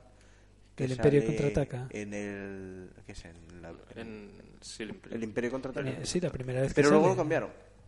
O sea, el- con Sí, las bueno, como siempre. Pero no, a él lo cambiaron antes, si no me equivoco, ¿eh? No o sea, sé. lo cambiaron ya cuando. Sí, eso ya lo, saca- ya lo cambiaron cuando salieron en DVD. Sí, sí, cuando Sí. hizo Sí, es que la parte de. Las de del- Star Wars ya las editaron más veces que Blade Runner. Es, es buenísima. Porque, de hecho, el personaje que lo había hecho en ese holograma era una mujer, con todas las. Mm. el- bueno, con todo ese maquillaje que es espectacular, a mí me parece espectacular. Pero bueno, eh, no sé por qué me gusta, la verdad. Que es un personaje que atrae. Bueno, es su papel, ¿no? De ser el un seductor. tentador. Es el tentador. Sí, no sé, me, me gusta y de hecho siempre me pareció que es un personaje elegante en el sentido de, no como bueno, elegancia, no de, no de vestir ni mucho menos, sino de, de que mantiene su posición siempre muy seriamente, ¿no? Muy, muy dignamente, creo. O sea, su posición de malo, es el malo malísimo, de verdad. A mí me llama la atención que en el episodio 3 no hay realmente una revelación de su condición de Darth Sidious. Es decir, es como si de repente al empezar el episodio 3 todo el mundo hubiera ya dado por sentado que este, vale, este tío es malo. Es el malo. No sé, eh, supongo que sería un poco por la deriva esta autoritaria y tal, pero cuando tanto cuando Anakin se entera, cuando la escena está tan tan interesante por otra parte de, del ballet, aquel de agua en tres dimensiones, eh, bueno, en tres dimensiones son todos los ballets, pero esta especie de ballet acuático aéreo eh, extraño. Ella se sabe que, que, es el malo, eh, a, a Windu parece que nunca le llega a sorprender, Yoda también parece que siempre lo ha sabido. De hecho, yo mismo, la, la historia de cómo yo me enteré que el malo era Lord Palpatine, vamos, el canciller Palpatine, fue un día eh, caminando por la sección de juguetes del corte inglés y vi una figurita del emperador y ponía de título la figurita Emperador Palpatine. Emperador Palpatine. Y ni siquiera yo me sorprendí. Sí, sí. Fue como, ah, ya lo sé. Hostia, el malo es Palpatine. No sé, Hostia, eh, esa parte, bueno, no sé, me, me quedó un poco... ¿A ti, a ti qué te parece el emperador? Va como Pues- dirijo desde aquí. Es ponerme aquí y sentirme el emperador yo. Mm. Tú, habla, tú, habla. ¿Y si paso? No, yo creo que es el, el personaje que refleja la esencia de las dos trilogías. Porque en la primera no se sabe quién es. Es como un ente que es un poco la, la idiosincrasia de, la, de, la, de las precuelas. Porque, por ejemplo, en la batalla de Naboo hay 80.000 cazas y, y el único que tiene ahí acción o que tiene una agencia es Anakin Skywalker. Sin embargo, en una escena que podría ser exactamente la misma, que es la, la batalla contra la Estrella de la Muerte, en el episodio 4, cada piloto tiene su nombre, tiene su código, y se sabe quién es cada piloto. Entonces es un poco el paso, ¿no? De todo el imperio a luego el emperador. Es un poco como en la trilogía, en la segunda, las, las nuevas, las precuelas. No son héroes particulares, aunque sí que están los Jedi, sino que es todo como más común, más general, y sin embargo en, en las, en las últimas no, es cada persona es, o sea, es más personal. Está Han Solo, está, está Luke. Son cuatro amigos en el fondo. Sí, sí, al, al final es eso. Sí, bueno. Sin sé. embargo, en la primera sí que hay como una rebelión más puramente rebelión, el que es todo un bloque, y sin embargo, la segunda son más personajes concretos. ¿Cuál es la escena que más que más os gusta de, de Darth Vader? Así por hacer preguntas curiosas, ¿no? Que me, Sí, me- me lleva una vida pensarlas. Mi Darth Vader, no sé, tío, sí, me gustan todas. A mí me encanta la, la primera aparición en Una Nueva Esperanza. Yo me iba, iba- a una nueva esperanza, no, yo iba a, iba a decir la primera aparición, la del episodio 3. cuando- Hombre, sí, cuando claro, evidentemente sí, pero eso ya vale más dejarlo para el final, ¿no? Me gusta mucho el momento en el que él va con el escuadrón de la muerte volando por la trinchera esta de la estrella de la muerte cepillándose a todo el mundo. Es- esa parte siempre me encantó. Cuando de repente aparece luego el halcón milenario desde arriba y, y lo echa y él sobrevive porque como que había quedado la nave un poco dañada y va como un poco a la deriva, pero gracias a eso se salva de la explosión de la estrella de la muerte. Eh, que, que su que su que el ti- Tai. Es el o sea el suyo estaba adaptado no O sea, Está dopado el suyo, sí. el suyo era diferente Sí, sí, hombre, claro. era mucho más bonito Eran- los, los demás eran como más cuadros pero perdona que te corté No, es que eso podría, no sé, decir todas las escenas de, de Darth Vader. A mí es que me encanta Darth Vader. No me gusta nada, sin embargo, el- no sé por qué, ¿eh? la escena de, de- de- la parte de Bespin en general en, en el Imperio contraataca. Desde que era pequeño siempre me, no sé, me, me desagradó mucho en general la parte esa en la que Lando les lleva a la come- al comedor y está él en el comedor, detiene los disparos con la mano y tal. No sé, toda esa parte como que me sobraba. Sí, como está des- desubicado, como no te encaja ese personaje en ese... no, y es que no, ambiente. no entiendo. Y mira que Lando me molaba, pero es que no, no entendía en general lo Y de, por- lo a de mí es que. Lando nunca me interesó ese personaje porque te molaba Lando pirata. Pues molaba un montón Lando, tío. a mí no me, no me interesaba nada el- El nombre nada más. ¿A dónde vais? A Lando. Y en la película de Solo está muy, muy guay también. El personaje ¿dónde es. Lando? Que es Danny Glover. no es ¿no? así ¿no? es así Eh, sí, Childish Gambino, Eso, como sí. quieres llamarle. el que decías perdona Que, el- no, que en, la, en la película de Solo que el personaje también está muy, muy bien. Ah, pero sí, esa escena es buena. Dice, ¿a dónde vais? A Lando. ¿A Lando qué? ¿Qué es Lando? No, ¿qué es? No, ¿quién es Lando? Sí. Era algo así, ¿no? le había- sí, le había robado la. Bueno, se la había ganado supuestamente El con Milenario. Después, cuando, cuando se lo coge. Que se explica todo en la película de Solo. Sí. Eh, Es raro, es curioso, no sé, a mí siempre me gustó Lando, era un puñetero pirata. Pero... A mí es que no me, no me interesaba, la verdad, que nada. Y, y fíjate, la escena de nada, pero nada Yo, de nada. yo creo que sé por qué. ¿Por qué? Porque es un poco...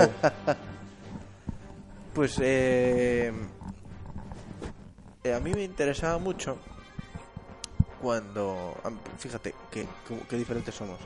La, la parte de cuando llega allí a, a Bespin y ya está Darth Vader en la mesa, sentado, sentado, O sea, que acabo de criticar yo. La que acabas de criticar, justamente, me gusta. Me gusta mucho esa escena porque... Si no come Darth Vader, que hacía sentado? Eso era teatralidad pura y dura. No, no, no, no, está- no estaba... no Yo me imagino a Darth Vader llegando a la mesa y diciendo, me voy a sentar aquí en la mesa porque no soy lo bastante teatral ya con la pinta solo que solo le faltaba que estuviese la silla al Estaba- revés y girarse. Estaba de pie. Estaba de pie al lado de la ventana entre la mesa. Sí, se daba la vuelta Juraría que está sentado, ¿eh? y se levantaba. Juraría que se levantaba con la mano, paraba los disparos y... Paraba los disparos. Sí, para... no, eso es seguro. Porque eso además ha sido materia de muchas discusiones entre... ¿Cómo puede parar los disparos? Eh, esa es la cuestión. Tía, no me acuerdo. Hay mucha discusión de esta internet de, de los fans discutiendo si ha dispa- si ha conseguido parar los disparos porque llevaba unos guantes especiales para parar disparos. Sí, claro. Como lo- Porque su como- traje está ya como hecho así. de- ¿Cómo se llamaba el portero de la selección? ¿Cómo se llama? El- joder, el, el portero. Casillas, No, hombre, el, el que, el que no paraba este año. De Gea. De Gea, eso. Serían como los de Gea. No sé, pero bueno, la discusión es esa, que si tiene unos especiales que si los ha parado por la fuerza. Porque también eso se une a una discusión previa y anterior a por qué Darth Sí, por- Vader, siendo ¿Por un qué no Sith, reconoce, no? No, siendo un Sith, ¿por qué no puede lanzar rayos de fuerza? Y la teoría o la tesis más aceptada por los fans es que debido a los circuitos de sus manos robóticas, él no puede echar rayos. Él no puede echar rayos, ¿no? Porque se Claro. arriesga a una combustión A un y a, claro, y a liarla en su propio cuerpo. Y así como que queda, claro, pues lleva los guantes protectores de láser para evitar que, que, que cortocircuite uno de sus brazos y explote. A mí, Bueno, en todo caso, él por un brazo no podría, porque no tenía.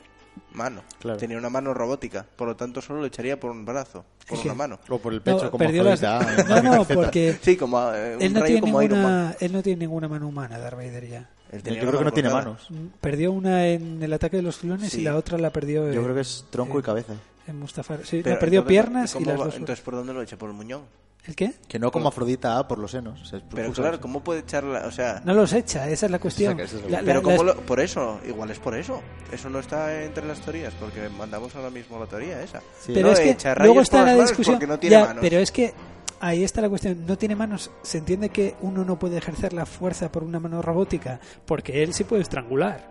Así Pero que Luke con su mano robótica también. sí puede ejercer la fuerza. Pero, claro, bueno, Pero es que mí, cosas. pero ¿por qué el ejercer la fuerza es, o sea, claro, él hace el gesto, ese como, bueno, ese gesto en C, ¿no? Sí, yo, Pero, que- ¿por qué lo mí- hace? Es que para mí eso siempre ha sido como de apoyo visual. ¿eh? Sí. Yo, yo no entiendo eso de la telequinesis que te das Yo creo que lo hace con la mente, no lo hace con el gesto. Ya, pero bueno, hay discusión entre fans. Sí. no, con el gesto estos, también. estos son fans, Con el, con el gesto también, porque juego con Jin cuando dice, no has oído hablar de, de estos robots. Y hace el gesto con la mano. Claro. Igual es como una palomita de portero, ¿no? Es para, para adornarse, porque Claro, si no es como... De hecho, Guato, cuando dice... eh, ah, ¿Qué te, crees? ¿Un Jedi? Jedi, hace- Sí, haciendo por así con la mano? gesto, claro. Entonces, ¿por qué lo asociaba ya con los Jedi? Esos gestos. Porque Pero- todos tenían como la misma, Dejes, el mismo repertorio. Pero- se pero- lo enseñaban en la misma escuela. Pero es a que- mí me gustaría llevar la, la conversación mucho más lejos. Y es que ¿Qué- qué justo lo estaba hablando tú, el otro día también. Estos debates que a mí me parecen tontos de por qué uno sí y otro no, por qué los fans critican algo, o sea, entran en detalles técnicos. Estamos hablando de, de- de unas películas en las que hay naves espaciales, hay rayos láseres, hay espadas láseres, hay personas que saltan 4 metros, utilizan la fuerza. Y el debate principal es si uno es capaz de echar, de, de- lanzar Oye, rayos o no. la- bueno, oye, la gente se entretiene con lo que quiere. Sí, sí, no, por supuesto. Yo pero es- tampoco, a mí no me interesa. pero son unos debates yo creo que tontos, porque Bueno, ¿por qué entrar en tecnicismos hay- cuando... Hay veces que lo llevan a límites muy muy poco, vamos, insospechados. ¿eh? Yo me acuerdo hace dos años, cuando fui a la Comet Con a dar un volteo por ahí, me acuerdo que había anunciada para esa tarde una conferencia sobre la viabilidad ergonómica de las guardas en el- la espada láser de Kylo Ren. Que si era anatómicamente viable o el tío se acabaría me, me parece, Cortando los autolesionando. me parece flipante. Es Yo que me quedé con ganas de ir, la verdad. Yo no pude ir. De esos temas, tú si te pones a leer la Wikipedia esa un día, te partes de risa Sí, sí. con lo que hay. Yo me acuerdo de ver un vídeo en YouTube de, de Red Letter Media, que es un canal que es en inglés, pero que también lo recomiendo, que suelen hablar de, de Star Wars y bueno, de películas en general, y que se ponen a leer cosas sobre el traje de Darth Vader en Wikipedia. Cosas, al final, la mitad acaba siendo que por recortes de presupuesto, Darth Vader tiene que vivir con dolor constante, que no puede respirar bien, y que Palpatine tiene un centro quirúrgico con su nombre. Es que todos los fondos se fueron para la estrella de la muerte. Es natural en el fondo. No sé. Mira, a mí de Darth Vader me gustan mucho las escenas de su fortaleza de la soledad, esa que tiene. Esa cámara así extraña, con, con forma de, de fauce de tiranosaurio, donde se puede quitar Ah, el donde casco. le quitan la máscara y que se ve ahí Sí. toda la cara. Bueno, Sí. toda la. Sí, es que supuestamente eso lo tiene construido él en el Ejecutor, que es el nombre de su nave, de su meganave, esta mítica de El Imperio contraataca. Y dentro de esa cámara se puede quitar la, la máscara porque la tiene acondicionada. Pero- Y habrá el- 80.000 estudios sobre eso también. La Sí. máscara que le- de que le protegía. Respirada por él. Pero él con un. No, pero la, la máscara yo creo que era no varias es lo que necesitaba era hasta... ¿Eh? Él necesi- No, eh, tenía los ojos dañados, por eso necesitaba las Sí, bueno, es verdad que cuando se las ponen Sí. se... Eh, tenía la piel ultrasensible, eh, era una ruina. Pues no humana. tendría, supongo. Era como el tío este de Seven que, que Ah, había sí. sido castigado por el pecado de Sí, la pereza, que, sí, que sí. prácticamente decían que si le alumbrabas con una linterna se moría. se sí, quemaba. Algo sí. así, básicamente. Ya, pero. Estaba tan débil que tenía que estar herméticamente ais- aislado del mundo, como si tuviera una enfermedad rara. ¿Vosotros creéis que el emperador eh, hizo.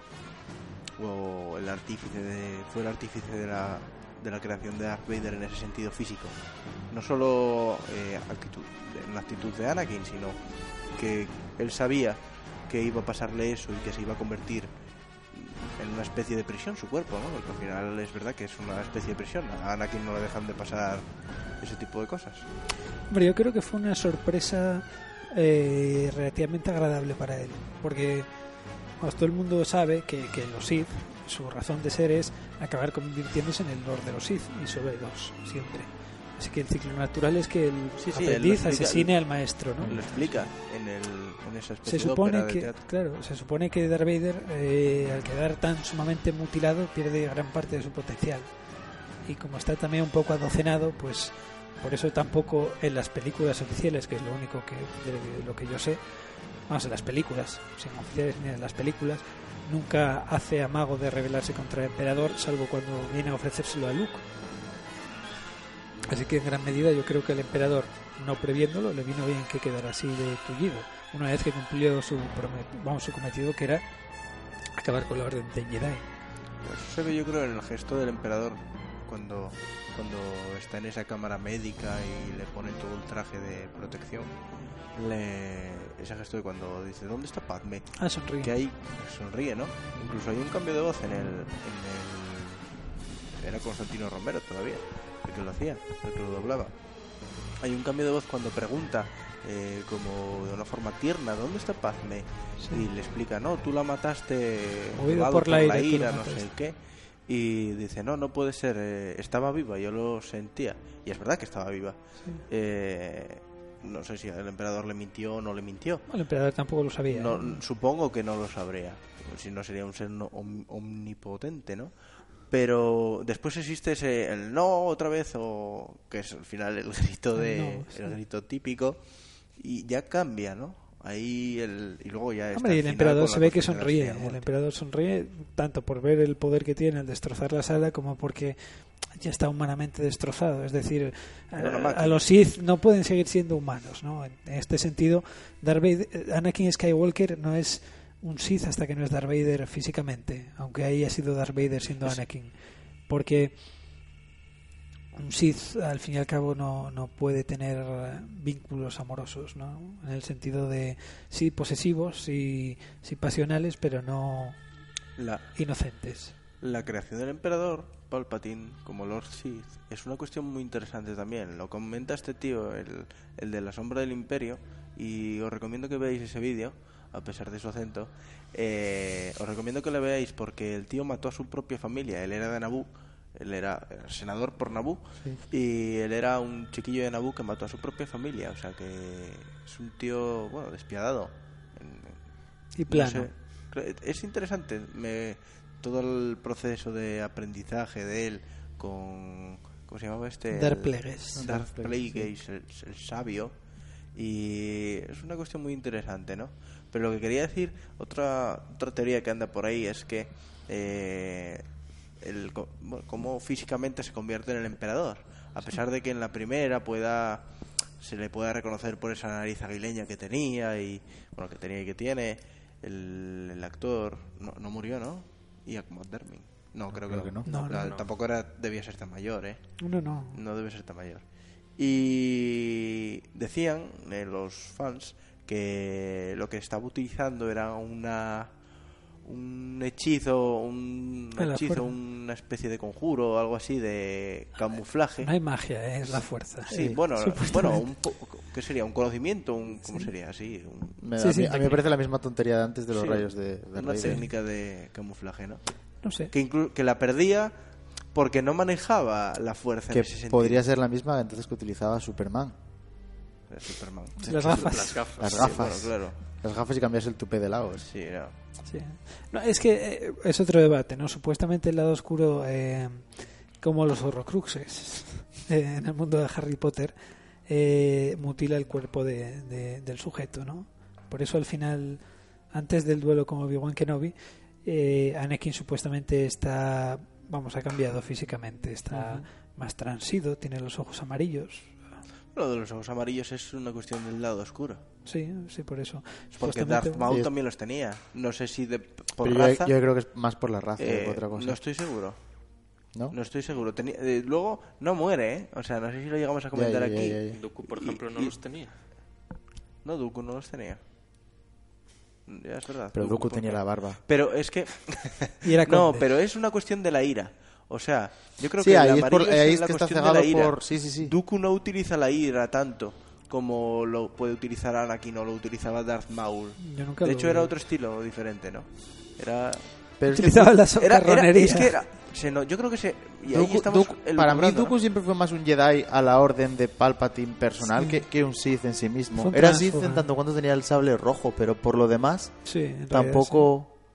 Sí, sí, él hacía sus planes, ¿no? No se sabe con... Supuestamente, sí, en ese sentido... Bueno, pero Dooku, Dooku, los rayos. no, es que en ese sentido tiene mucho más sentido el personaje de Dooku, porque es simplemente un... Un político más, al fin y al cabo. Jedi que, que ideológicamente Se está eh, pasando. bascula Sí. autoritarismo y dice, pues yo si soy un Jedi tengo que ser demócrata del Senado este de mierda, pues me paso para el bando enemigo y aunque sigo siendo en, en forma y en fondo un Jedi, pues me hago Sith, aunque sea solo para esto.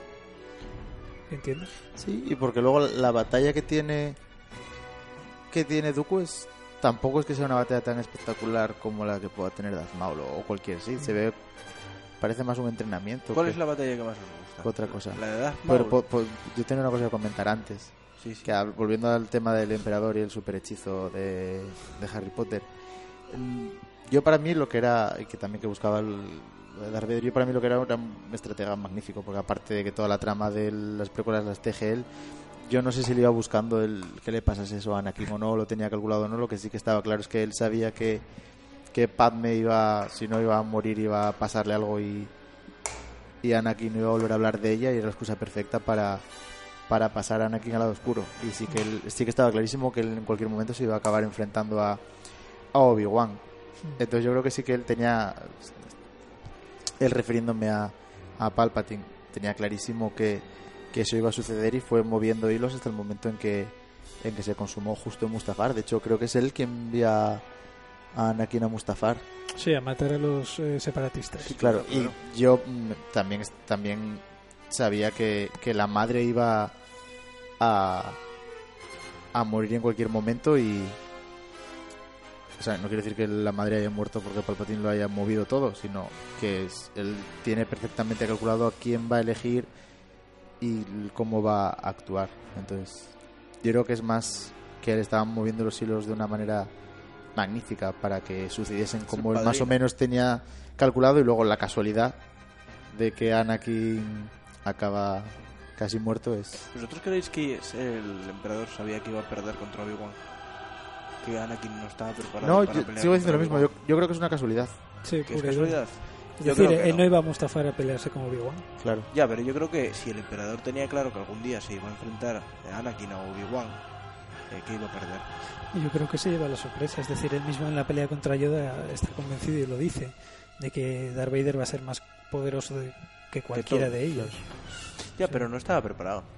Yo creo que No, Darth, que- pero- Darth Vader pero- no estaba preparado. pero por eso Claro. volvemos por eso volvemos al tema de antes de que si el manejo con la espada láser es también entrenamiento con la fuerza en ese No, caso es- los midiclorianos aunque parezcan una tontería juegan Pero es que además importante eh, Anakin el combate lo pierde por tontería, porque en realidad él está ganando durante todo el combate. Es el que siempre lleva iniciativa en ese sí sí combate. está Obi-Wan está defendiéndose como puede en Sí. todo momento Ya está. Una defensa es un buen ataque. Mm, Bueno, si eres el Sporting ahora mismo sí no sé, Nacho, no sé. ¿Entiendes? Tiene que ganar Anakin, ¿entiendes? La, la cuestión es que Anakin es más poderoso porque sí, ya está. Porque el es personaje de Jesucristo. Anakin no me gusta nada. ¿Eh? El personaje, yo tengo eh, el- a mí me gusta cuando es Darth Vader, pero no me gusta cuando es Anakin. ¿Por la interpretación o por...? No, no, porque me gusta el personaje de Darth Vader, pero no me gusta el personaje de Anakin. Es mucho mejor. A ver, hay- pero hay que tener en cuenta, es el mismo personaje. el mismo personaje. tenerlo en Es el mismo personaje, pero Claro. son dos personajes. Mm, No, son dos actores, bueno, tres en realidad. Es No, decir, son, hombre, son, son decir, tres, eh, son en- dos en- fases eh, diferentes. No, no, no, no lo identifico con los actores. Hombre, a pesar, de que sea el. Sí, a ver, ¿cómo se son fases, son fases. Christopher. Hayden Christensen. Hay- Hayden Hayden Christopher este no, no me gusta nada, pero pero el personaje son dos personajes diferentes, o sea, son dos formas de pensar. No, en realidad. No, de hecho yo creo que son 28 personajes, porque Darth Vader es uno y en realidad son dos, porque al final se redime, es otro personaje Es completamente como Dios. distinto. ¿Perdón? Uno y trino. ¿Perdón? que Dios es uno y tres, ¿no? O sea, el señor es uno y tres. No, porque estamos hablando que Darth Vader tiene dos actitudes distintas, sí que es el mismo personaje que, que evoluciona y demás, pero, pero son dos son dos maneras de enfocar el personaje distintas. Y con, y con Anakin es lo mismo. A quitando de cuando, cuando es niño, vemos la evolución de un Anakin Jedi a un Anakin Sith. Entonces, El problema el- principalmente es la es que segunda película. Anakin Skywalker no se sabe muy bien por qué todas las tramas que le tocan en la segunda película y en gran parte de, de- de la parte emocional o sentimental de la primera y la segunda es una especie de rebelde sin causa ridículo y pésimamente interpretado ¿entiendes? No, no, el, proble- el problema no es que el personaje en sí sea malo el problema es que la película es mala la- los diálogos son muy malos todo es malo en general. Y, y eso que a mí no me eh, desagrada tanto, tanto, tanto el ataque de los clones, pero es una cosa pues intrascendente toda. Sí, es, eh, para mí lo malo que tiene Ataque de los Clones es que es una película lentísima y que no pasa absolutamente nada hasta, Sí. hasta el final que, que es Sí. que no se Pero- salva pero una esa- película ese con una batalla. Es muy bueno. A mí me gusta mucho la batalla de Geonosis. Pero es que no se salva una película de dos horas y pico con una batalla. Claro. No, No, es que luego- eso desde luego que no. claro. Todo el idilio aquel de, de, Claro, del- sí, de Naboo, el país de los lagos y toda esa historia, se supone que es un idilio romántico. Lo mejor, ¿sabes qué es lo mejor de esa bonito. parte? Las criaturas que salen allí, que son como una especie de terneros gigantes, tal, que los monta Anakin. Que Es que si eso es lo mejor. Sí, el rodeo. Ande, esa vamos. parte de rodeo. tal, esa es la parte mejor. Pero bueno, vamos a escuchar ahora, para hacer la segunda pausa publicitaria, que, que es necesaria en, este, en esta tertulia. Creo que ya sé cómo lo vamos a llamar. A pesar de que ya que tenemos un, un episodio que se llama Desmontando o Deconstru- Deconstructing Woody Allen, eh, este tenemos que llamarlo Deconstructing Star Wars porque lo estamos de- desmontando al No, completo. este es más bien hurgando, hurgando o algo así, no sé. Bueno, vamos a escuchar a Luis Eduardo Aute, que no tiene nada que ver en realidad con, con el tema que nos está ocupando, pero en realidad como estamos saliendo, saltando de una cosa a otra, pues creo que, bueno, puede quedar bien en la temática. La canción se llama eh, Cine Cine.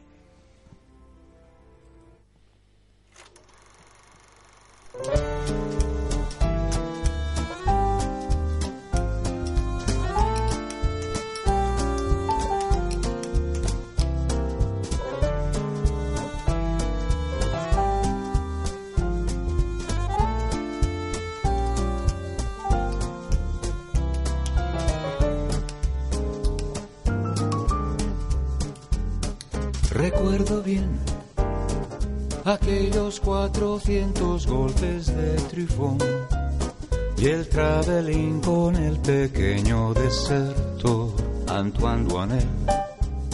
Playa a través, buscando un mar que parecía más un paredón. Y el happy end que la censura travestida en voz en off sobrepusiera el pesimismo del autor nos hizo ver que un mundo cruel se salva con una homilía fuera del guion.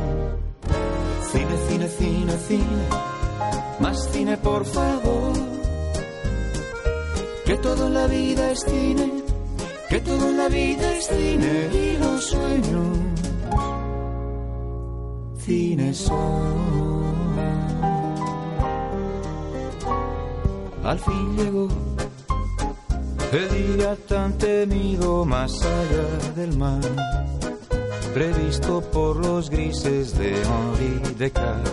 Cuánta razón tuvo el censor Antoine Duanel murió en su domicilio conyugal. Pido perdón por confundir el cine con la realidad. No es fácil olvidar Calle du Cinéma, le MacMahon. Eso pasó. Son las viejas con resacas de la Vague. Cine, cine, cine. Más cine, por favor. Que todo en la vida es cine. Que todo en la vida es cine. Y los sueños, cine son. Cine, cine, cine, cine. Más cine, por favor. Que todo en la vida es cine. Que todo en la vida es cine. Y los sueños cine son.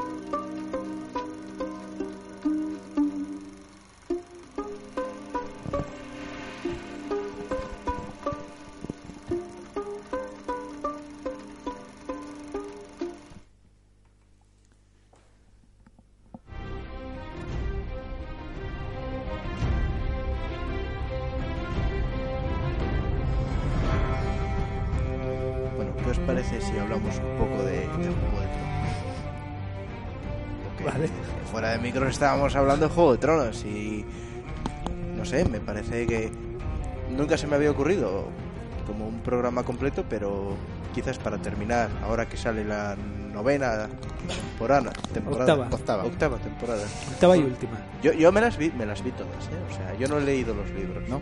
No, no lo, la verdad es que no me interesan nada. Mi tesis de máster, eso. No me interesa nada y, y de hecho yo lo que voy a ir diciendo son los personajes que más me interesan. Bueno, yo creo Pero que bueno, el- hay el- secuencias que son... Yo creo que el detalle que, que por, porque vamos a empezar es eh, la ergonomía de la espada de, de Jon Snow es inviable para es igual que la de Kylo Ren, entonces no no puede Bueno, ser. es una espada de mano y media. Espada bastarda. ¿Cómo, cómo se llamaba la espada? Eh, Eh, Garra. Lo- Longclaw, pero no sé cómo Sí, se llama. Longclaw. Garra. Ah, garra eso. Garra. Es O zarpa, sí, es garra. La llaman Perdón garra. por el retraso. Sí. ¿Qué pasa? No, no, bueno, a ver, lo que, lo que os decía es que no... si la de Kylo Ren no puede a- ser, la de, la de Jon Snow tampoco, misma ¿Por qué? espada. Pero el problema de la espada de Kylo Ren son los... Pero los no, reyes. es que el problema, eh, claro, esto lo dijimos eh, fuera de micro o dentro del micro. No Perdón. sé, tío, No me acuerdo. Ah, maldición. Bueno, antes estábamos discutiendo sobre la viabilidad, porque yo había visto una conferencia, una... De- No, no, fue, eh, no, no fue en micro, fue en micro. Fue con micro, ¿no? Ah, vale, pues ya lo puedo decir.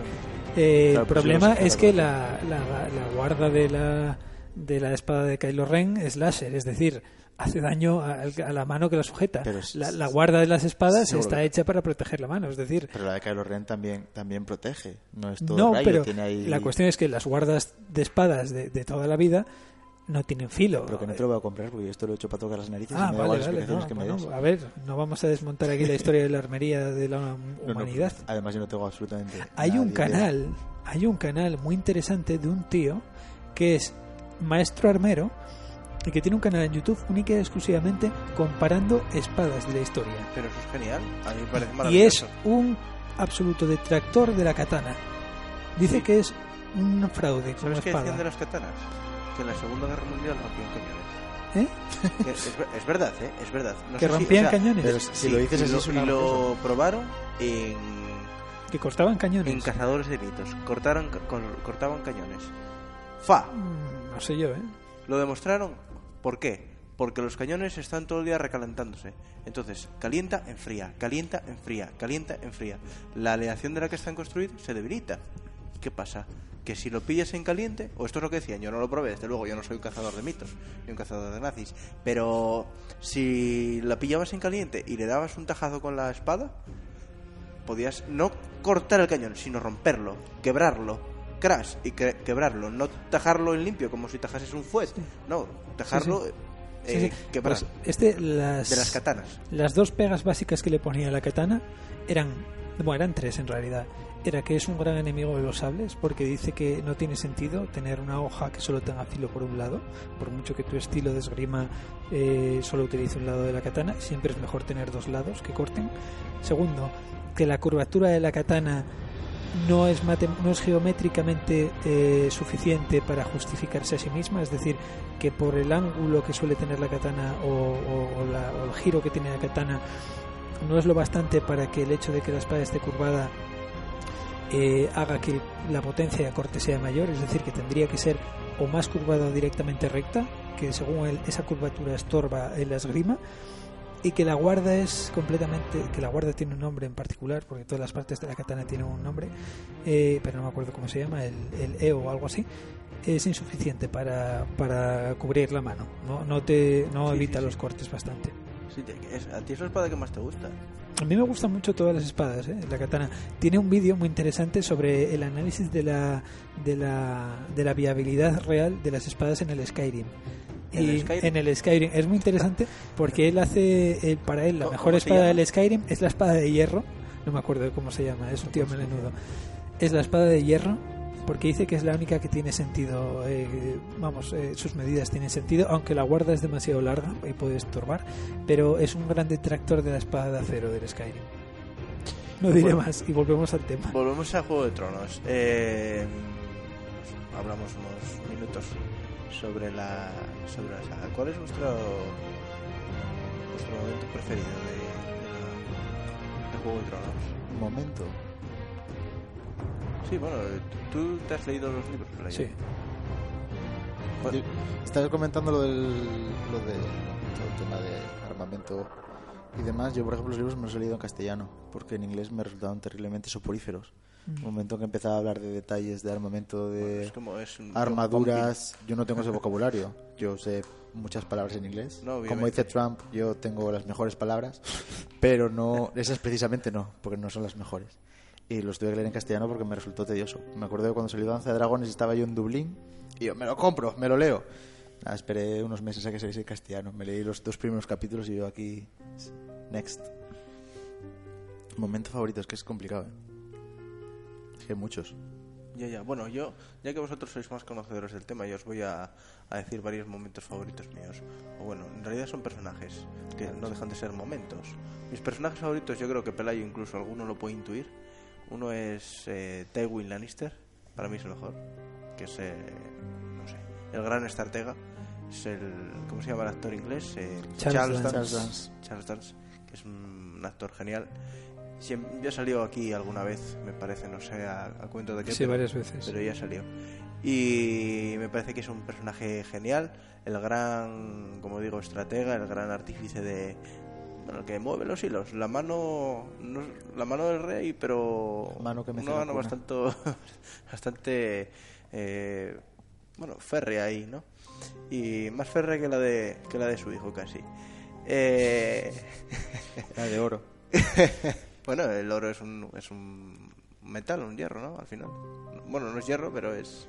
No es hierro porque es otro elemento, claro. es otro metal. ¿no es hierro? Evidentemente. Pues es, no es es hierro. au, es au, pero no es. No es, No es fe.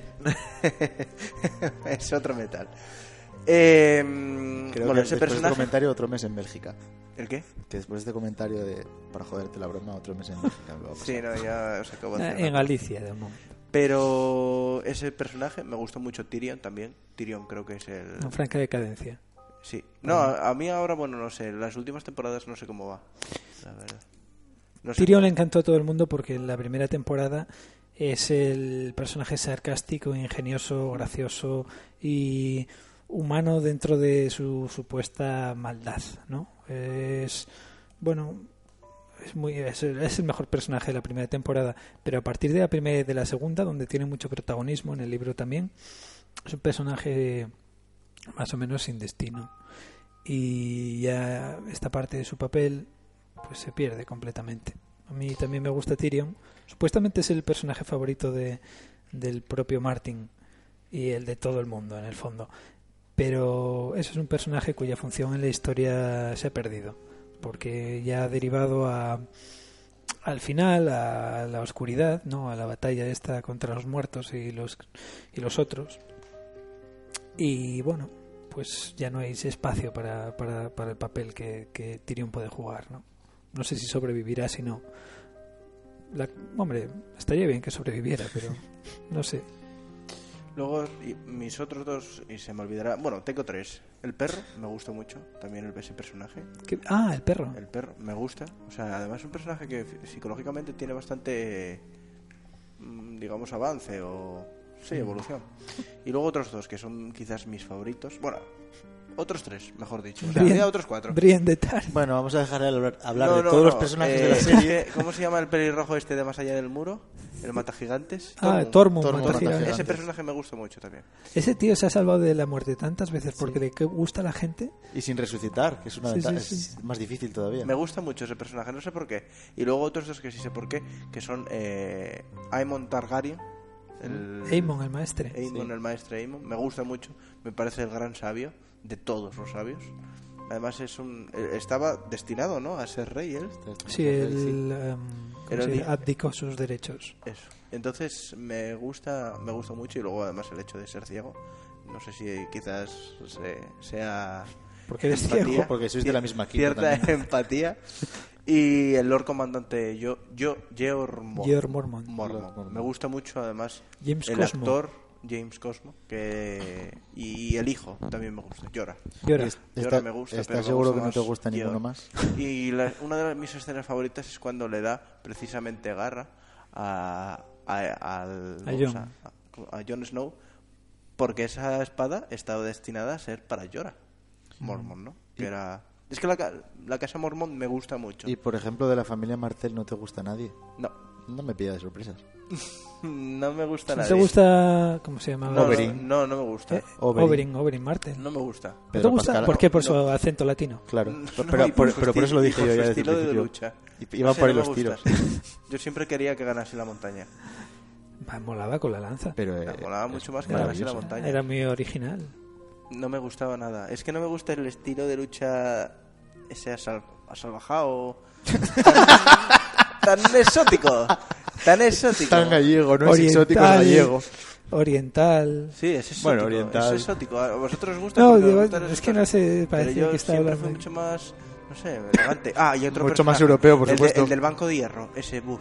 El, Ah, ¿Ese te el hermano de Sherlock Holmes, es- sí, ese además lo hace Mycroft. eh, que, es no buenísimo ese actor. Que es también el de Christopher Robin. Pero ese que sale hizo la do- dos minutos en la serie. Joder, pero es que es el Banco de Atis, Hierro. Mark Es- Atis. ¿Cómo se llama? ¿No es Mark Atis? Mm, Sí, eh, sí, sí, es verdad. Pero ese es un personajazo, o sea, es- Sí. el Banco de Hierro tendría que, no sé, en los libros, pero debería tener mucho más Pero porque tú tiras a tu... Eso es de formación profesional. Mm, no sé. Bueno, sé profesional entre comillas. claro. Todavía no es profesional.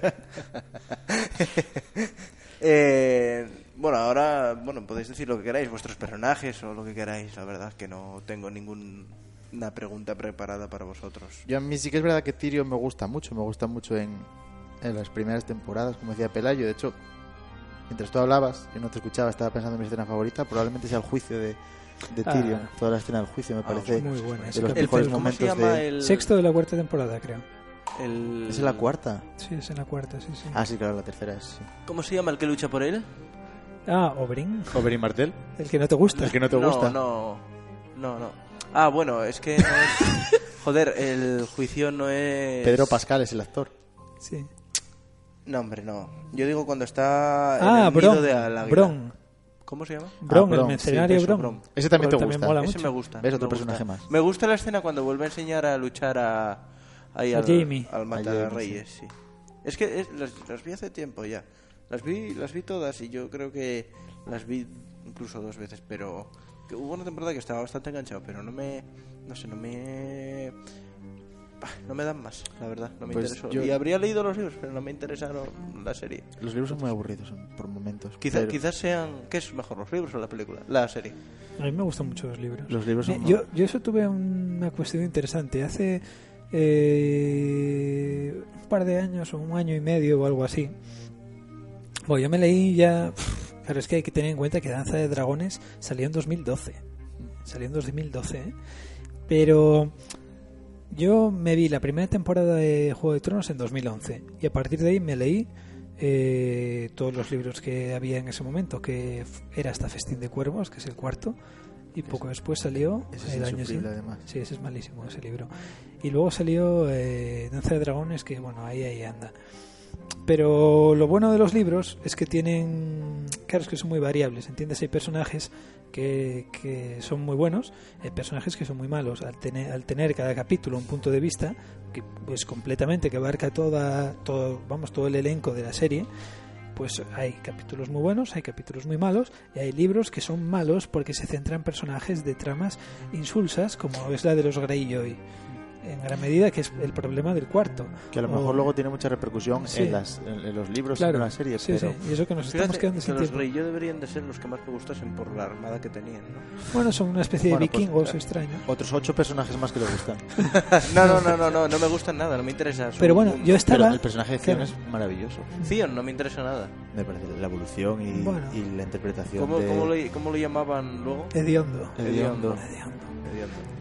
Pero, no sé. Es que yo tenía además la idea, como me vi... Que él es, él es el, perdón, él es el hermano de Lily Allen. Graciosísimo. La Es- cantante. Es verdad, sí señor. Sí, sí, sí. Que se llama Alfie, ¿no? Alfie Allen. Al- Alfie Allen. Es un, nombre, sí. es un nombre que a mí me hace mucha ¿Al gracia. fin no era el de la alienígena? Alfie Allen, Alfie Allen. Sí, sí. Bueno, pues eso, yo, yo estaba convencido, es decir, me vi las series un poco a piñón seguido, ¿no? Hay capítulos muy buenos y tal, hay capítulos buenísimos, pero en general, mira, yo tenía la idea de que era un poco serie menor, en el fondo, a, a ciertos niveles, porque incurren típicos errores de, de series menores, tipo vikingos, tipo esta, esta gama de series, ¿no? Que te llenan las temporadas con un montón de personajes y de tramas estériles y que no van a llevar a ningún Es un lado. The Walking Dead medieval completamente Sí, sí. las primeras temporadas. Muchas de esas, ¿no? Y bueno, luego me la volví a ver en gran medida y mejoró un poco mi opinión, pero la serie tiene problemas a nivel de cohesión.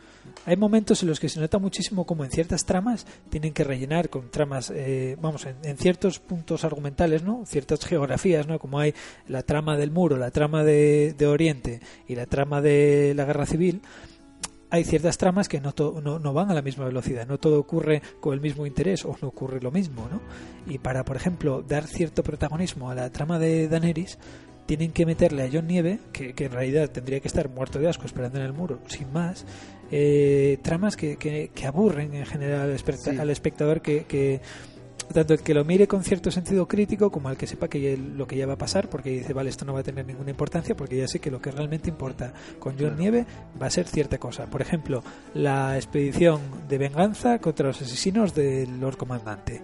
Esa clase de cosas. Tiene una temporada con eso.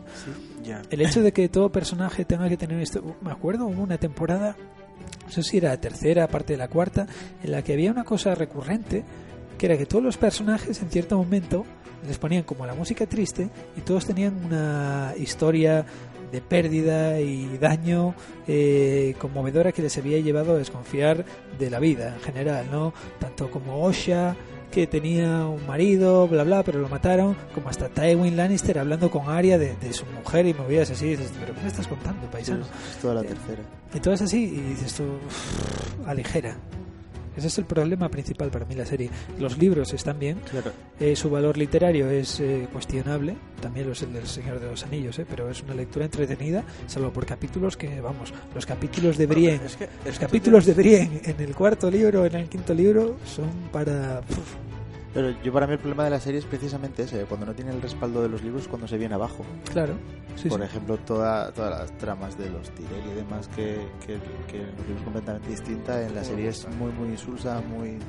claro. No Bueno, tiene, no es tiene que- chicha. es que les y, viene- y pasa lo mismo con los personajes. Lo, lo que decías de Jon Snow de cuando se va a la casa de Craster, me parece Claro, que se es que llamaba. sí, sí. No solo la El trama, es, Torreón, es el, es el mismo personaje, quiero decir, los personajes. La palabra más utilizada cuando se describe Juego de Tronos es gris, de que todos los personajes son grises, no son ni blancos ni negros, no sé qué. Sin embargo, cuando introducen un personaje nuevo que no está en los libros es Craster, que es el malo por excelencia. No hay Sí. nada, no hay nada gris en él, es, es negro, Sí, sí, negro, sí. negro, negro. Y ahí es cuando la serie pierde, pierde un poco de chicha. Claro, es que es, es- Hay momentos en los que la serie eh, pierde la altura y pasa a ser un melodrama de época. Una mm, serie así, sin más, insulsa. ¿Tú crees? Es, eh, lo que te iba a decir. ¿Tú crees? Es que. El ¿A quién va criterio que la tienes pregunta? eh, literario sé que es muy alto. Entonces, eh, ¿tú crees que este tío, el George R. R. Martin, este, pretende pasar la historia más allá por escribir bien, sino por haber contado unas historias que tengan mucha chicha? Como las tienen, nadie duda que, que las tengan, ¿no? Yo creo que él lo que pretende es ser más allá de una novela de aventuras. O sea, una aventura así fantástica, tal, pero no tiene la pretensión de ser tener un valor literario artístico. En Es que aquí entra el creo yo. ¿no? ¿Quién, Como ¿Tú crees que los autores escriben pretendiendo crear una obra grandiosa maestra? Probablemente sí. Yo estoy convencido de que él escribe lo mejor que puede y él intenta hacer Pero- la historia pero- mejor que puede. Él Sí, tiene pero él no creo que tenga una intención de decir, bueno, pues es que hay un Sí, problema, ¿no? sí, Que pa- en- a nivel nadie se cree que lo que vaya a hacer, Mm. o sea, todo el mundo quiere es que hacerlo mejor, pero la no cuestión creo es, que sea Nacho, que y esto lo sabrás tú bastante mejor que yo. En el momento en el que tú basculas al género fantástico con tonos realistas, es decir, en el momento en el que tú quieres crear un universo paralelo, ficticio, Sí. que sea coherente, sobre todo, no simplemente hacer una historia fantástica en Sí, la que sí, no tengas que precisar ni el mundo en el que es, ni por qué es así, ni tal, tal, tal, tal. En el momento en el que tú quieres crear un universo coherente, realmente dentro de la obra importa al final casi más eso, dentro de lo que viene siendo la apreciación del público, que, que el valor literario en sí de la obra. ¿no? Para mí es una obra de otras características, por eso la- El Señor de los Anillos, una vez más, tiene un valor literario bastante cuestionable, sobre todo por el estilo en el que está escrito, que en gran medida será también eh, elegido a propósito por las influencias que tiene, pero que claro, tiene un poder en sentido eh, evocativo a nivel mítico o incluso de no sé de sugestión poética enorme ¿no? y, Ya. y tiene la obra es decir es una grandísima obra la de George Martin pero si quieres leer estilo pues léete otra cosa Claro. Bueno, claro. Pero él, él sí que tiene una intención cuando hizo, cuando ¿Cuál hizo la serie, él mismo lo menciona, que él quería hacer un Señor de los Anillos que no se pudiese adaptar. Porque lo, lo comenté ya desde el principio, él dijo, yo voy a hacer tres libros y esto va a ser imposible llevar a cabo en, en ningún medio que no sea lo puramente literario. Al final ahora son de tres, pasaron a, a siete Hmm. y, y eso era lo que él buscaba detrás de todo esto. Yo Para mí, él tiene otras obras, otras cosas escritas que es que literariamente a mí me gustan más que.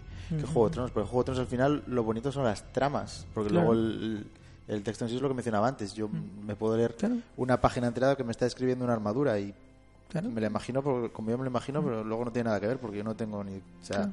sé cuatro bueno, palabras. poder pero- Y es que la estructura es muy particular, es decir, la- la- el, el ánimo creativo de Juego de Tronos a nivel novelístico es la definición de los personajes, porque los personajes son el kit de las novelas, ¿entiendes?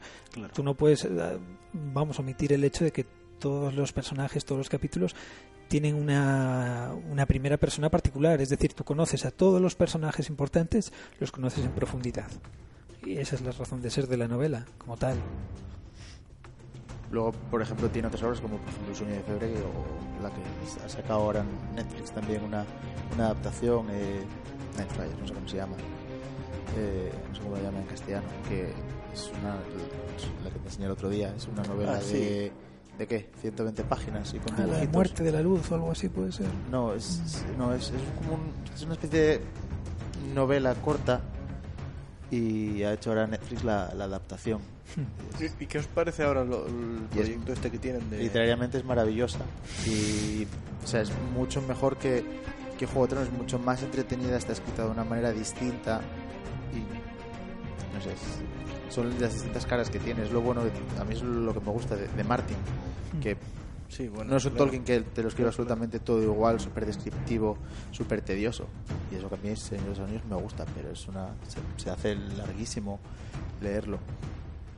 Y con Juego de Tronos pasa exactamente lo mismo, sin embargo, tiene otras novelas que están mucho mejor construidas, por decirlo de alguna manera. ¿Qué, qué os parece la serie esta que van a hacer de- del Señor de los Anillos? ¿Unos cuantos Eh, yo me alegro, no sé de qué va a ir. Sí, no, yo no es que tampoco he leído tanto. Se supone que es de la segunda edad del Silmarillion o algo así. No, no- Entiendo que no sí. tengo ni idea. Yo, pues yo hasta ahora tenía, tenía Yo conocimiento que iba a ser sobre Tolkien, no, no sobre nada suyo, Ah, sí, sí, no, es sobre el.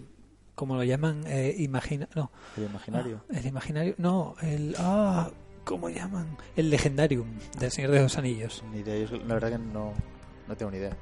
Lo Sí, mismo sí. que antes estábamos hablando de la nueva de Tarantino, es que no me he visto ni el tráiler. Van a, van a seguir. Claro, hay que también recordar que van a sacar más series, más spin-offs de, de Juego de Tronos. ¿Podemos decir nosotros nuestros personajes favoritos? Sí. Sí, sí, claro.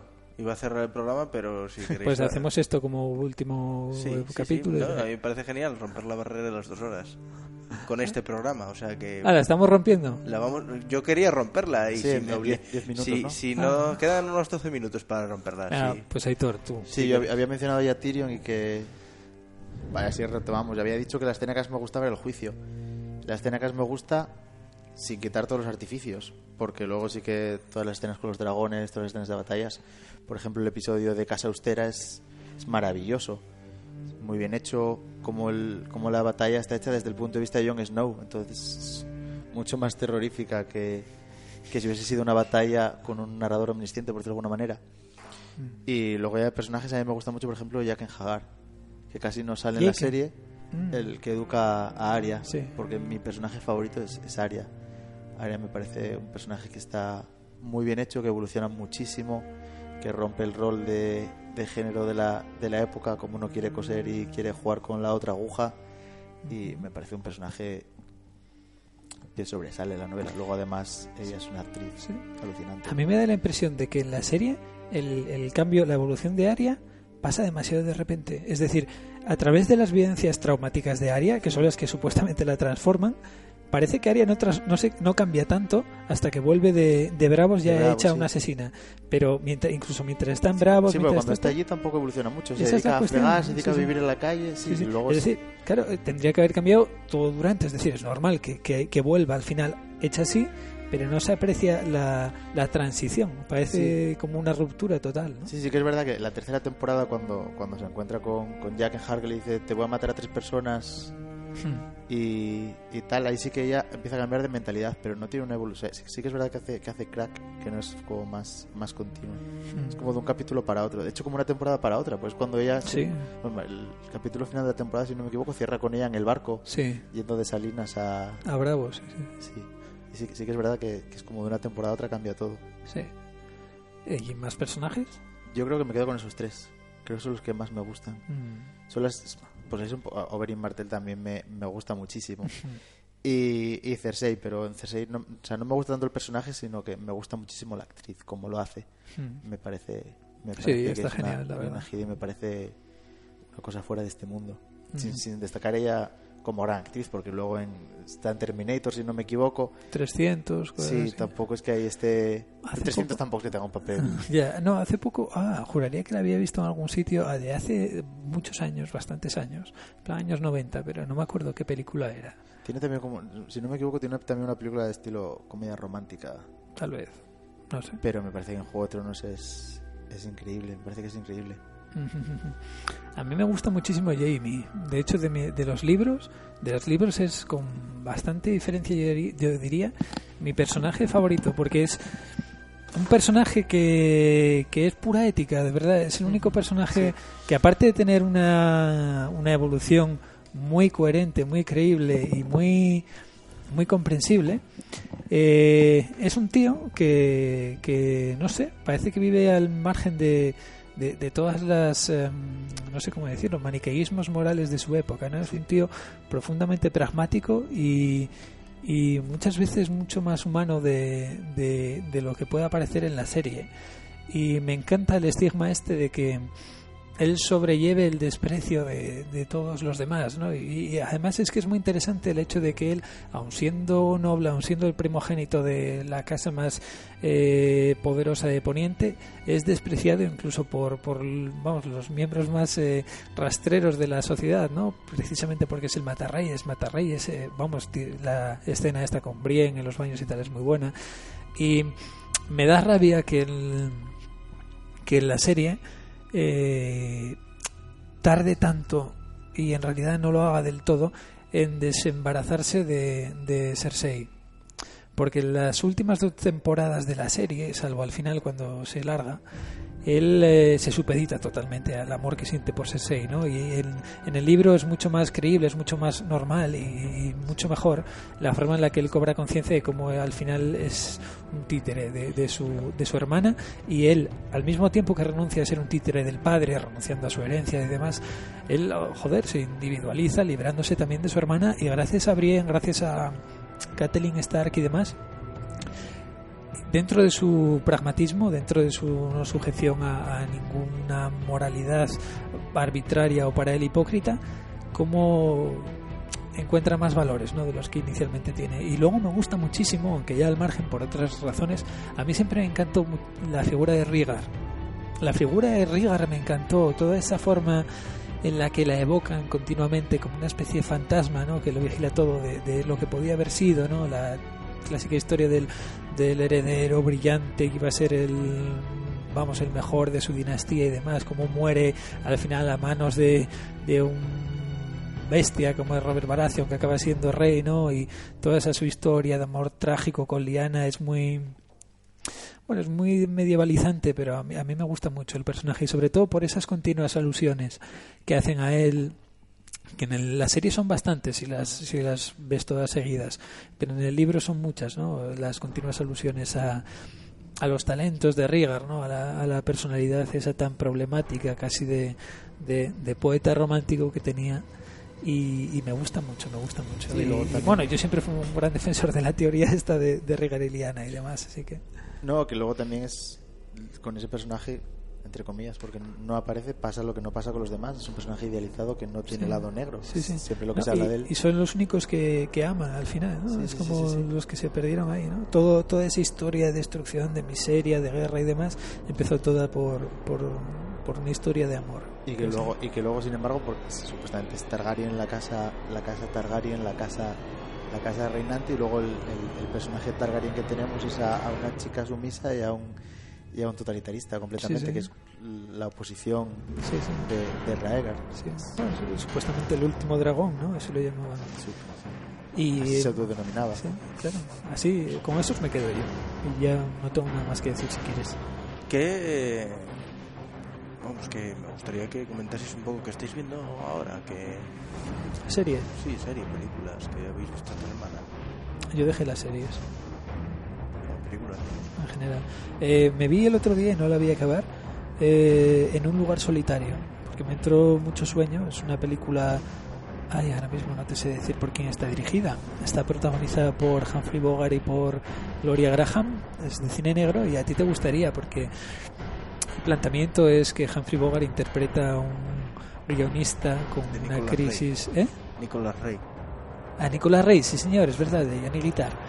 Interpreta a un guionista eh, un poco así misántropo, ¿no? que al mismo tiempo experimenta una crisis de una crisis creativa y le convence un es una película eh, de estas de dentro del cine, ¿no? sobre cómo se hacen las películas, protagonizada por directores y demás, ¿no?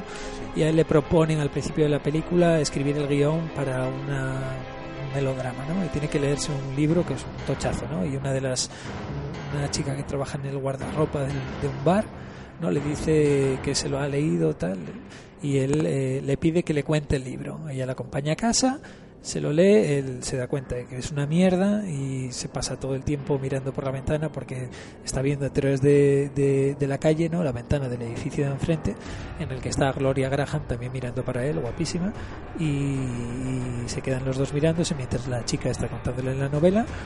Al final la despacha, vamos, porque no quiere seguir oyendo hablar de la novela, y la chica muere asesinada.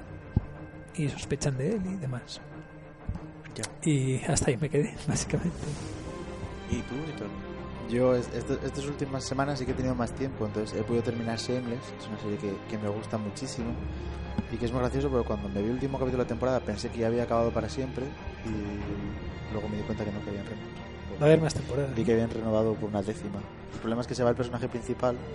Se va aún así- Fiona, ¿no? Se va Fiona, sí. Aún Yo la vi mucho también. Tengo que verme esta temporada, A mí pero es de las que más me gustan de toda la... Sin, Pues- sin pasar nada, entre comillas. lleva dos bastante flojillas las Sí, anteriores. pero igual es por eso, porque las últimas cogía un poco más y esta, sin embargo, sí que me ha gustado más. A mí es que desde que Shameless destrozaron el desarrollo de Lip, como que cortaron su camino completamente, que Pero- también tiene cierto, cierto sentido, ¿no? Porque es como vienes del gueto y acabas en el gueto porque es tu condición y tal, pero no sé, es como si le hubieran bajado el pistón a la serie. Y por el protagonismo de Debbie, que no la soporto. Sí, ¿no? No, A mí antes me caía también muy mal, pero sin embargo ahora que está como tomando las riendas de la familia me, me vuelve a gustar un poquito más. no sé. Y Lee, por ejemplo, esta última temporada toma mucho protagonismo. Quizás porque como se ha ido Ian, Mm. quizás... ¿Se ha ido Ian?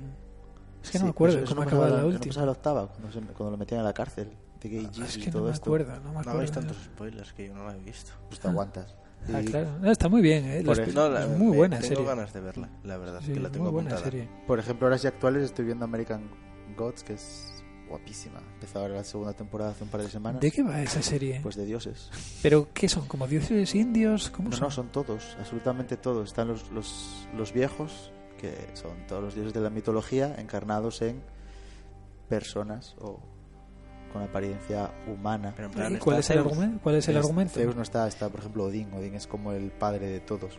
Y luchan contra los dioses modernos, qué no que está plan los medios de comunicación. Y está muy bien. ¿Por qué no está Zeus? Yo qué sé, pregúntale a Neil Gaiman. No tengo ni idea. ¿Y, ¿Y Júpiter? Júpiter está en el cielo. pero tiene lugar en la Tierra el- la serie. Pero por ¿por qué no ejemplo, está- películas que lo comentamos antes, he visto la nueva de Clint Eastwood, que me gusta mucho porque es un retorno a, al buen Eastwood, al Gran Ah, Torino. ¿Mula? Sí, Ah, pues y tenía tan pocas ganas de verla. pues no está mal. Se hace, dura, se hace, se hace muy amena, lo que comentamos luego también antes de que empezase el programa, que el, el- el final sucede todo muy rápido. Es como, la es como una película de una hora y tres cuartos y luego cinco minutos de final. Súper, súper rápido todo. Para lo bien que construye la trama y, y el personaje y, y la historia, luego lo tira al garete un poco con el final. Pero después de, de la película de Bradley Cooper de, del francotirador es... Voy, el del tren de, el de eh, los americanos y el intento de atentado en Ámsterdam, esa Bueno, creo que es fue de- sí, demoledora. De esa, por ejemplo, yo no me acordaba. ¿Tú, Marcos? Yo mm, llevo tiempo ya viendo una serie de It's Always Sunny in Philadelphia. Es una, una comedia mm, negra. Eh, to- todos los personajes son unos, unos egoístas, ¿no? siempre intentan joderse el uno al otro, indirecto o directamente, y vamos, es, es graciosísima. Sale, sale Danny DeVito y vamos, es, eh, es maravilloso. Ver a, a Danny DeVito intentando ligar con alguien comprando condones gigantes es, es maravilloso. Bueno, has roto la barrera de las dos horas, que lo sepas. Yo me gustaría proponer aquí que hiciéramos un programa eh, de la trinchera, simplemente hablando de esto último, pero con más, con más fundamento, ¿no? Con, de nuestro- lo que estamos viendo ahora. Sí, lo que estamos viendo. A mí me gusta. Mira, ahora mismo yo estoy leyendo el Don Juan de Torrente Ballester. El Don Juan siempre ha sido uno de mis mitos literarios favoritos y me gustaría hablar de él y de otras muchas cosas. Pues eh, se tendrá en cuenta como sugerencia. Así que pronto habrá un Sí, programa. se cierra la puerta. Mm, bueno, yo os, os voy a decir lo que estoy viendo. Yo estoy viendo una serie que se llama Das Boot, de traducida Mm, se, me suena ligeramente. llamaría el, el- el submarino. Y es una serie que es una especie de precuela, secuela, secuela más bien, ¿no? Creo, de la película El submarino, precisamente. Y cuenta pues la historia de, de un submarino en la Segunda Guerra Mundial, un submarino que sale de un puerto de la Francia ocupada, del gobierno de Vichy. Y bueno, la, historia dentro del submarino está muy bien, la historia del mar está muy bien, a pesar de que bueno, tiene ahí, yo creo que de momento llevo unos cuatro capítulos vistos, solo tiene una temporada de momento, es de la AMC, tiene partes muy buenas, pero bueno, creo que lo que tendría que mejorar es la trama que tiene en la, La Rochelle, creo que se llama el pueblo. Es un pueblo, ya os digo, de la Francia ocupada, que hay una especie de historia de contrabando de morfina, de, bueno, de espionaje, bueno, cosas así, ¿no? Y, bueno, parece un policía de la Gestapo, de. Entonces esa parte, además, tiene una trama romántica, sí, bueno, podría decirse romántica, que no me acaba de convencer, pero la serie está bien, me gusta, creo que existe cierto que ya lo habíamos hablado en el primer programa, del romanticismo de la guerra, ¿no? Pero bueno, está bien, me gusta. Veremos cómo termina y, y a ver lo que a ver lo que pasa. Eh, así que nada, habiendo ya roto la barrera de las dos horas y dicho lo cual, eh, vamos a cerrar el programa con dos horas tres más o menos. Eh, gracias por estar aquí, otro viernes más. En este programa creo que ha sido distendido, creo que las dos horas demuestran que... Yo pensaba que iba a ser cortito. ¿Eh? Yo pensaba que iba a ser cortito. Bueno, se nos- yo creo que a mí se me hizo muy ameno. A mí también. No sé si a los oyentes se les hará tan ameno, creo No, que pero sí. Yo ahora no hablo contigo, hablo con el criterio del director Amo. A mí se me hizo se me hizo corto, porque yo estaría mucho más tiempo hablando, pero tenemos que Tenemos que romper el, el récord de punto pelota. y bueno, que, mira qué ideal que está sonando ahora mismo la música de la Kalesi. Ahora ya no soy director, amo, soy Kalesi. El caleso. Está Pero bien bueno. porque se- ya se, ya se nota que es primavera, ya no es tan, Sí. ya no tiene una mano Bu- tan dura. Despídete del único oyente que, Bueno, habrá- pues- que llegará hasta este, hasta este minuto de la reproducción. Me- bueno, Querido no sé, oyente que has llegado queri- hasta aquí, Querido oyente que has llegado hasta aquí, no tu faltes esfuerzo nunca- ha sido en vano. No, falte, no faltes nunca, te llevas 5.000 euros. no, bueno, gracias por venir a todos. Aitor, puedes volverte a Bélgica. Eh, Marcos, como siempre, por hacer esto posible. Así que hasta el próximo programa.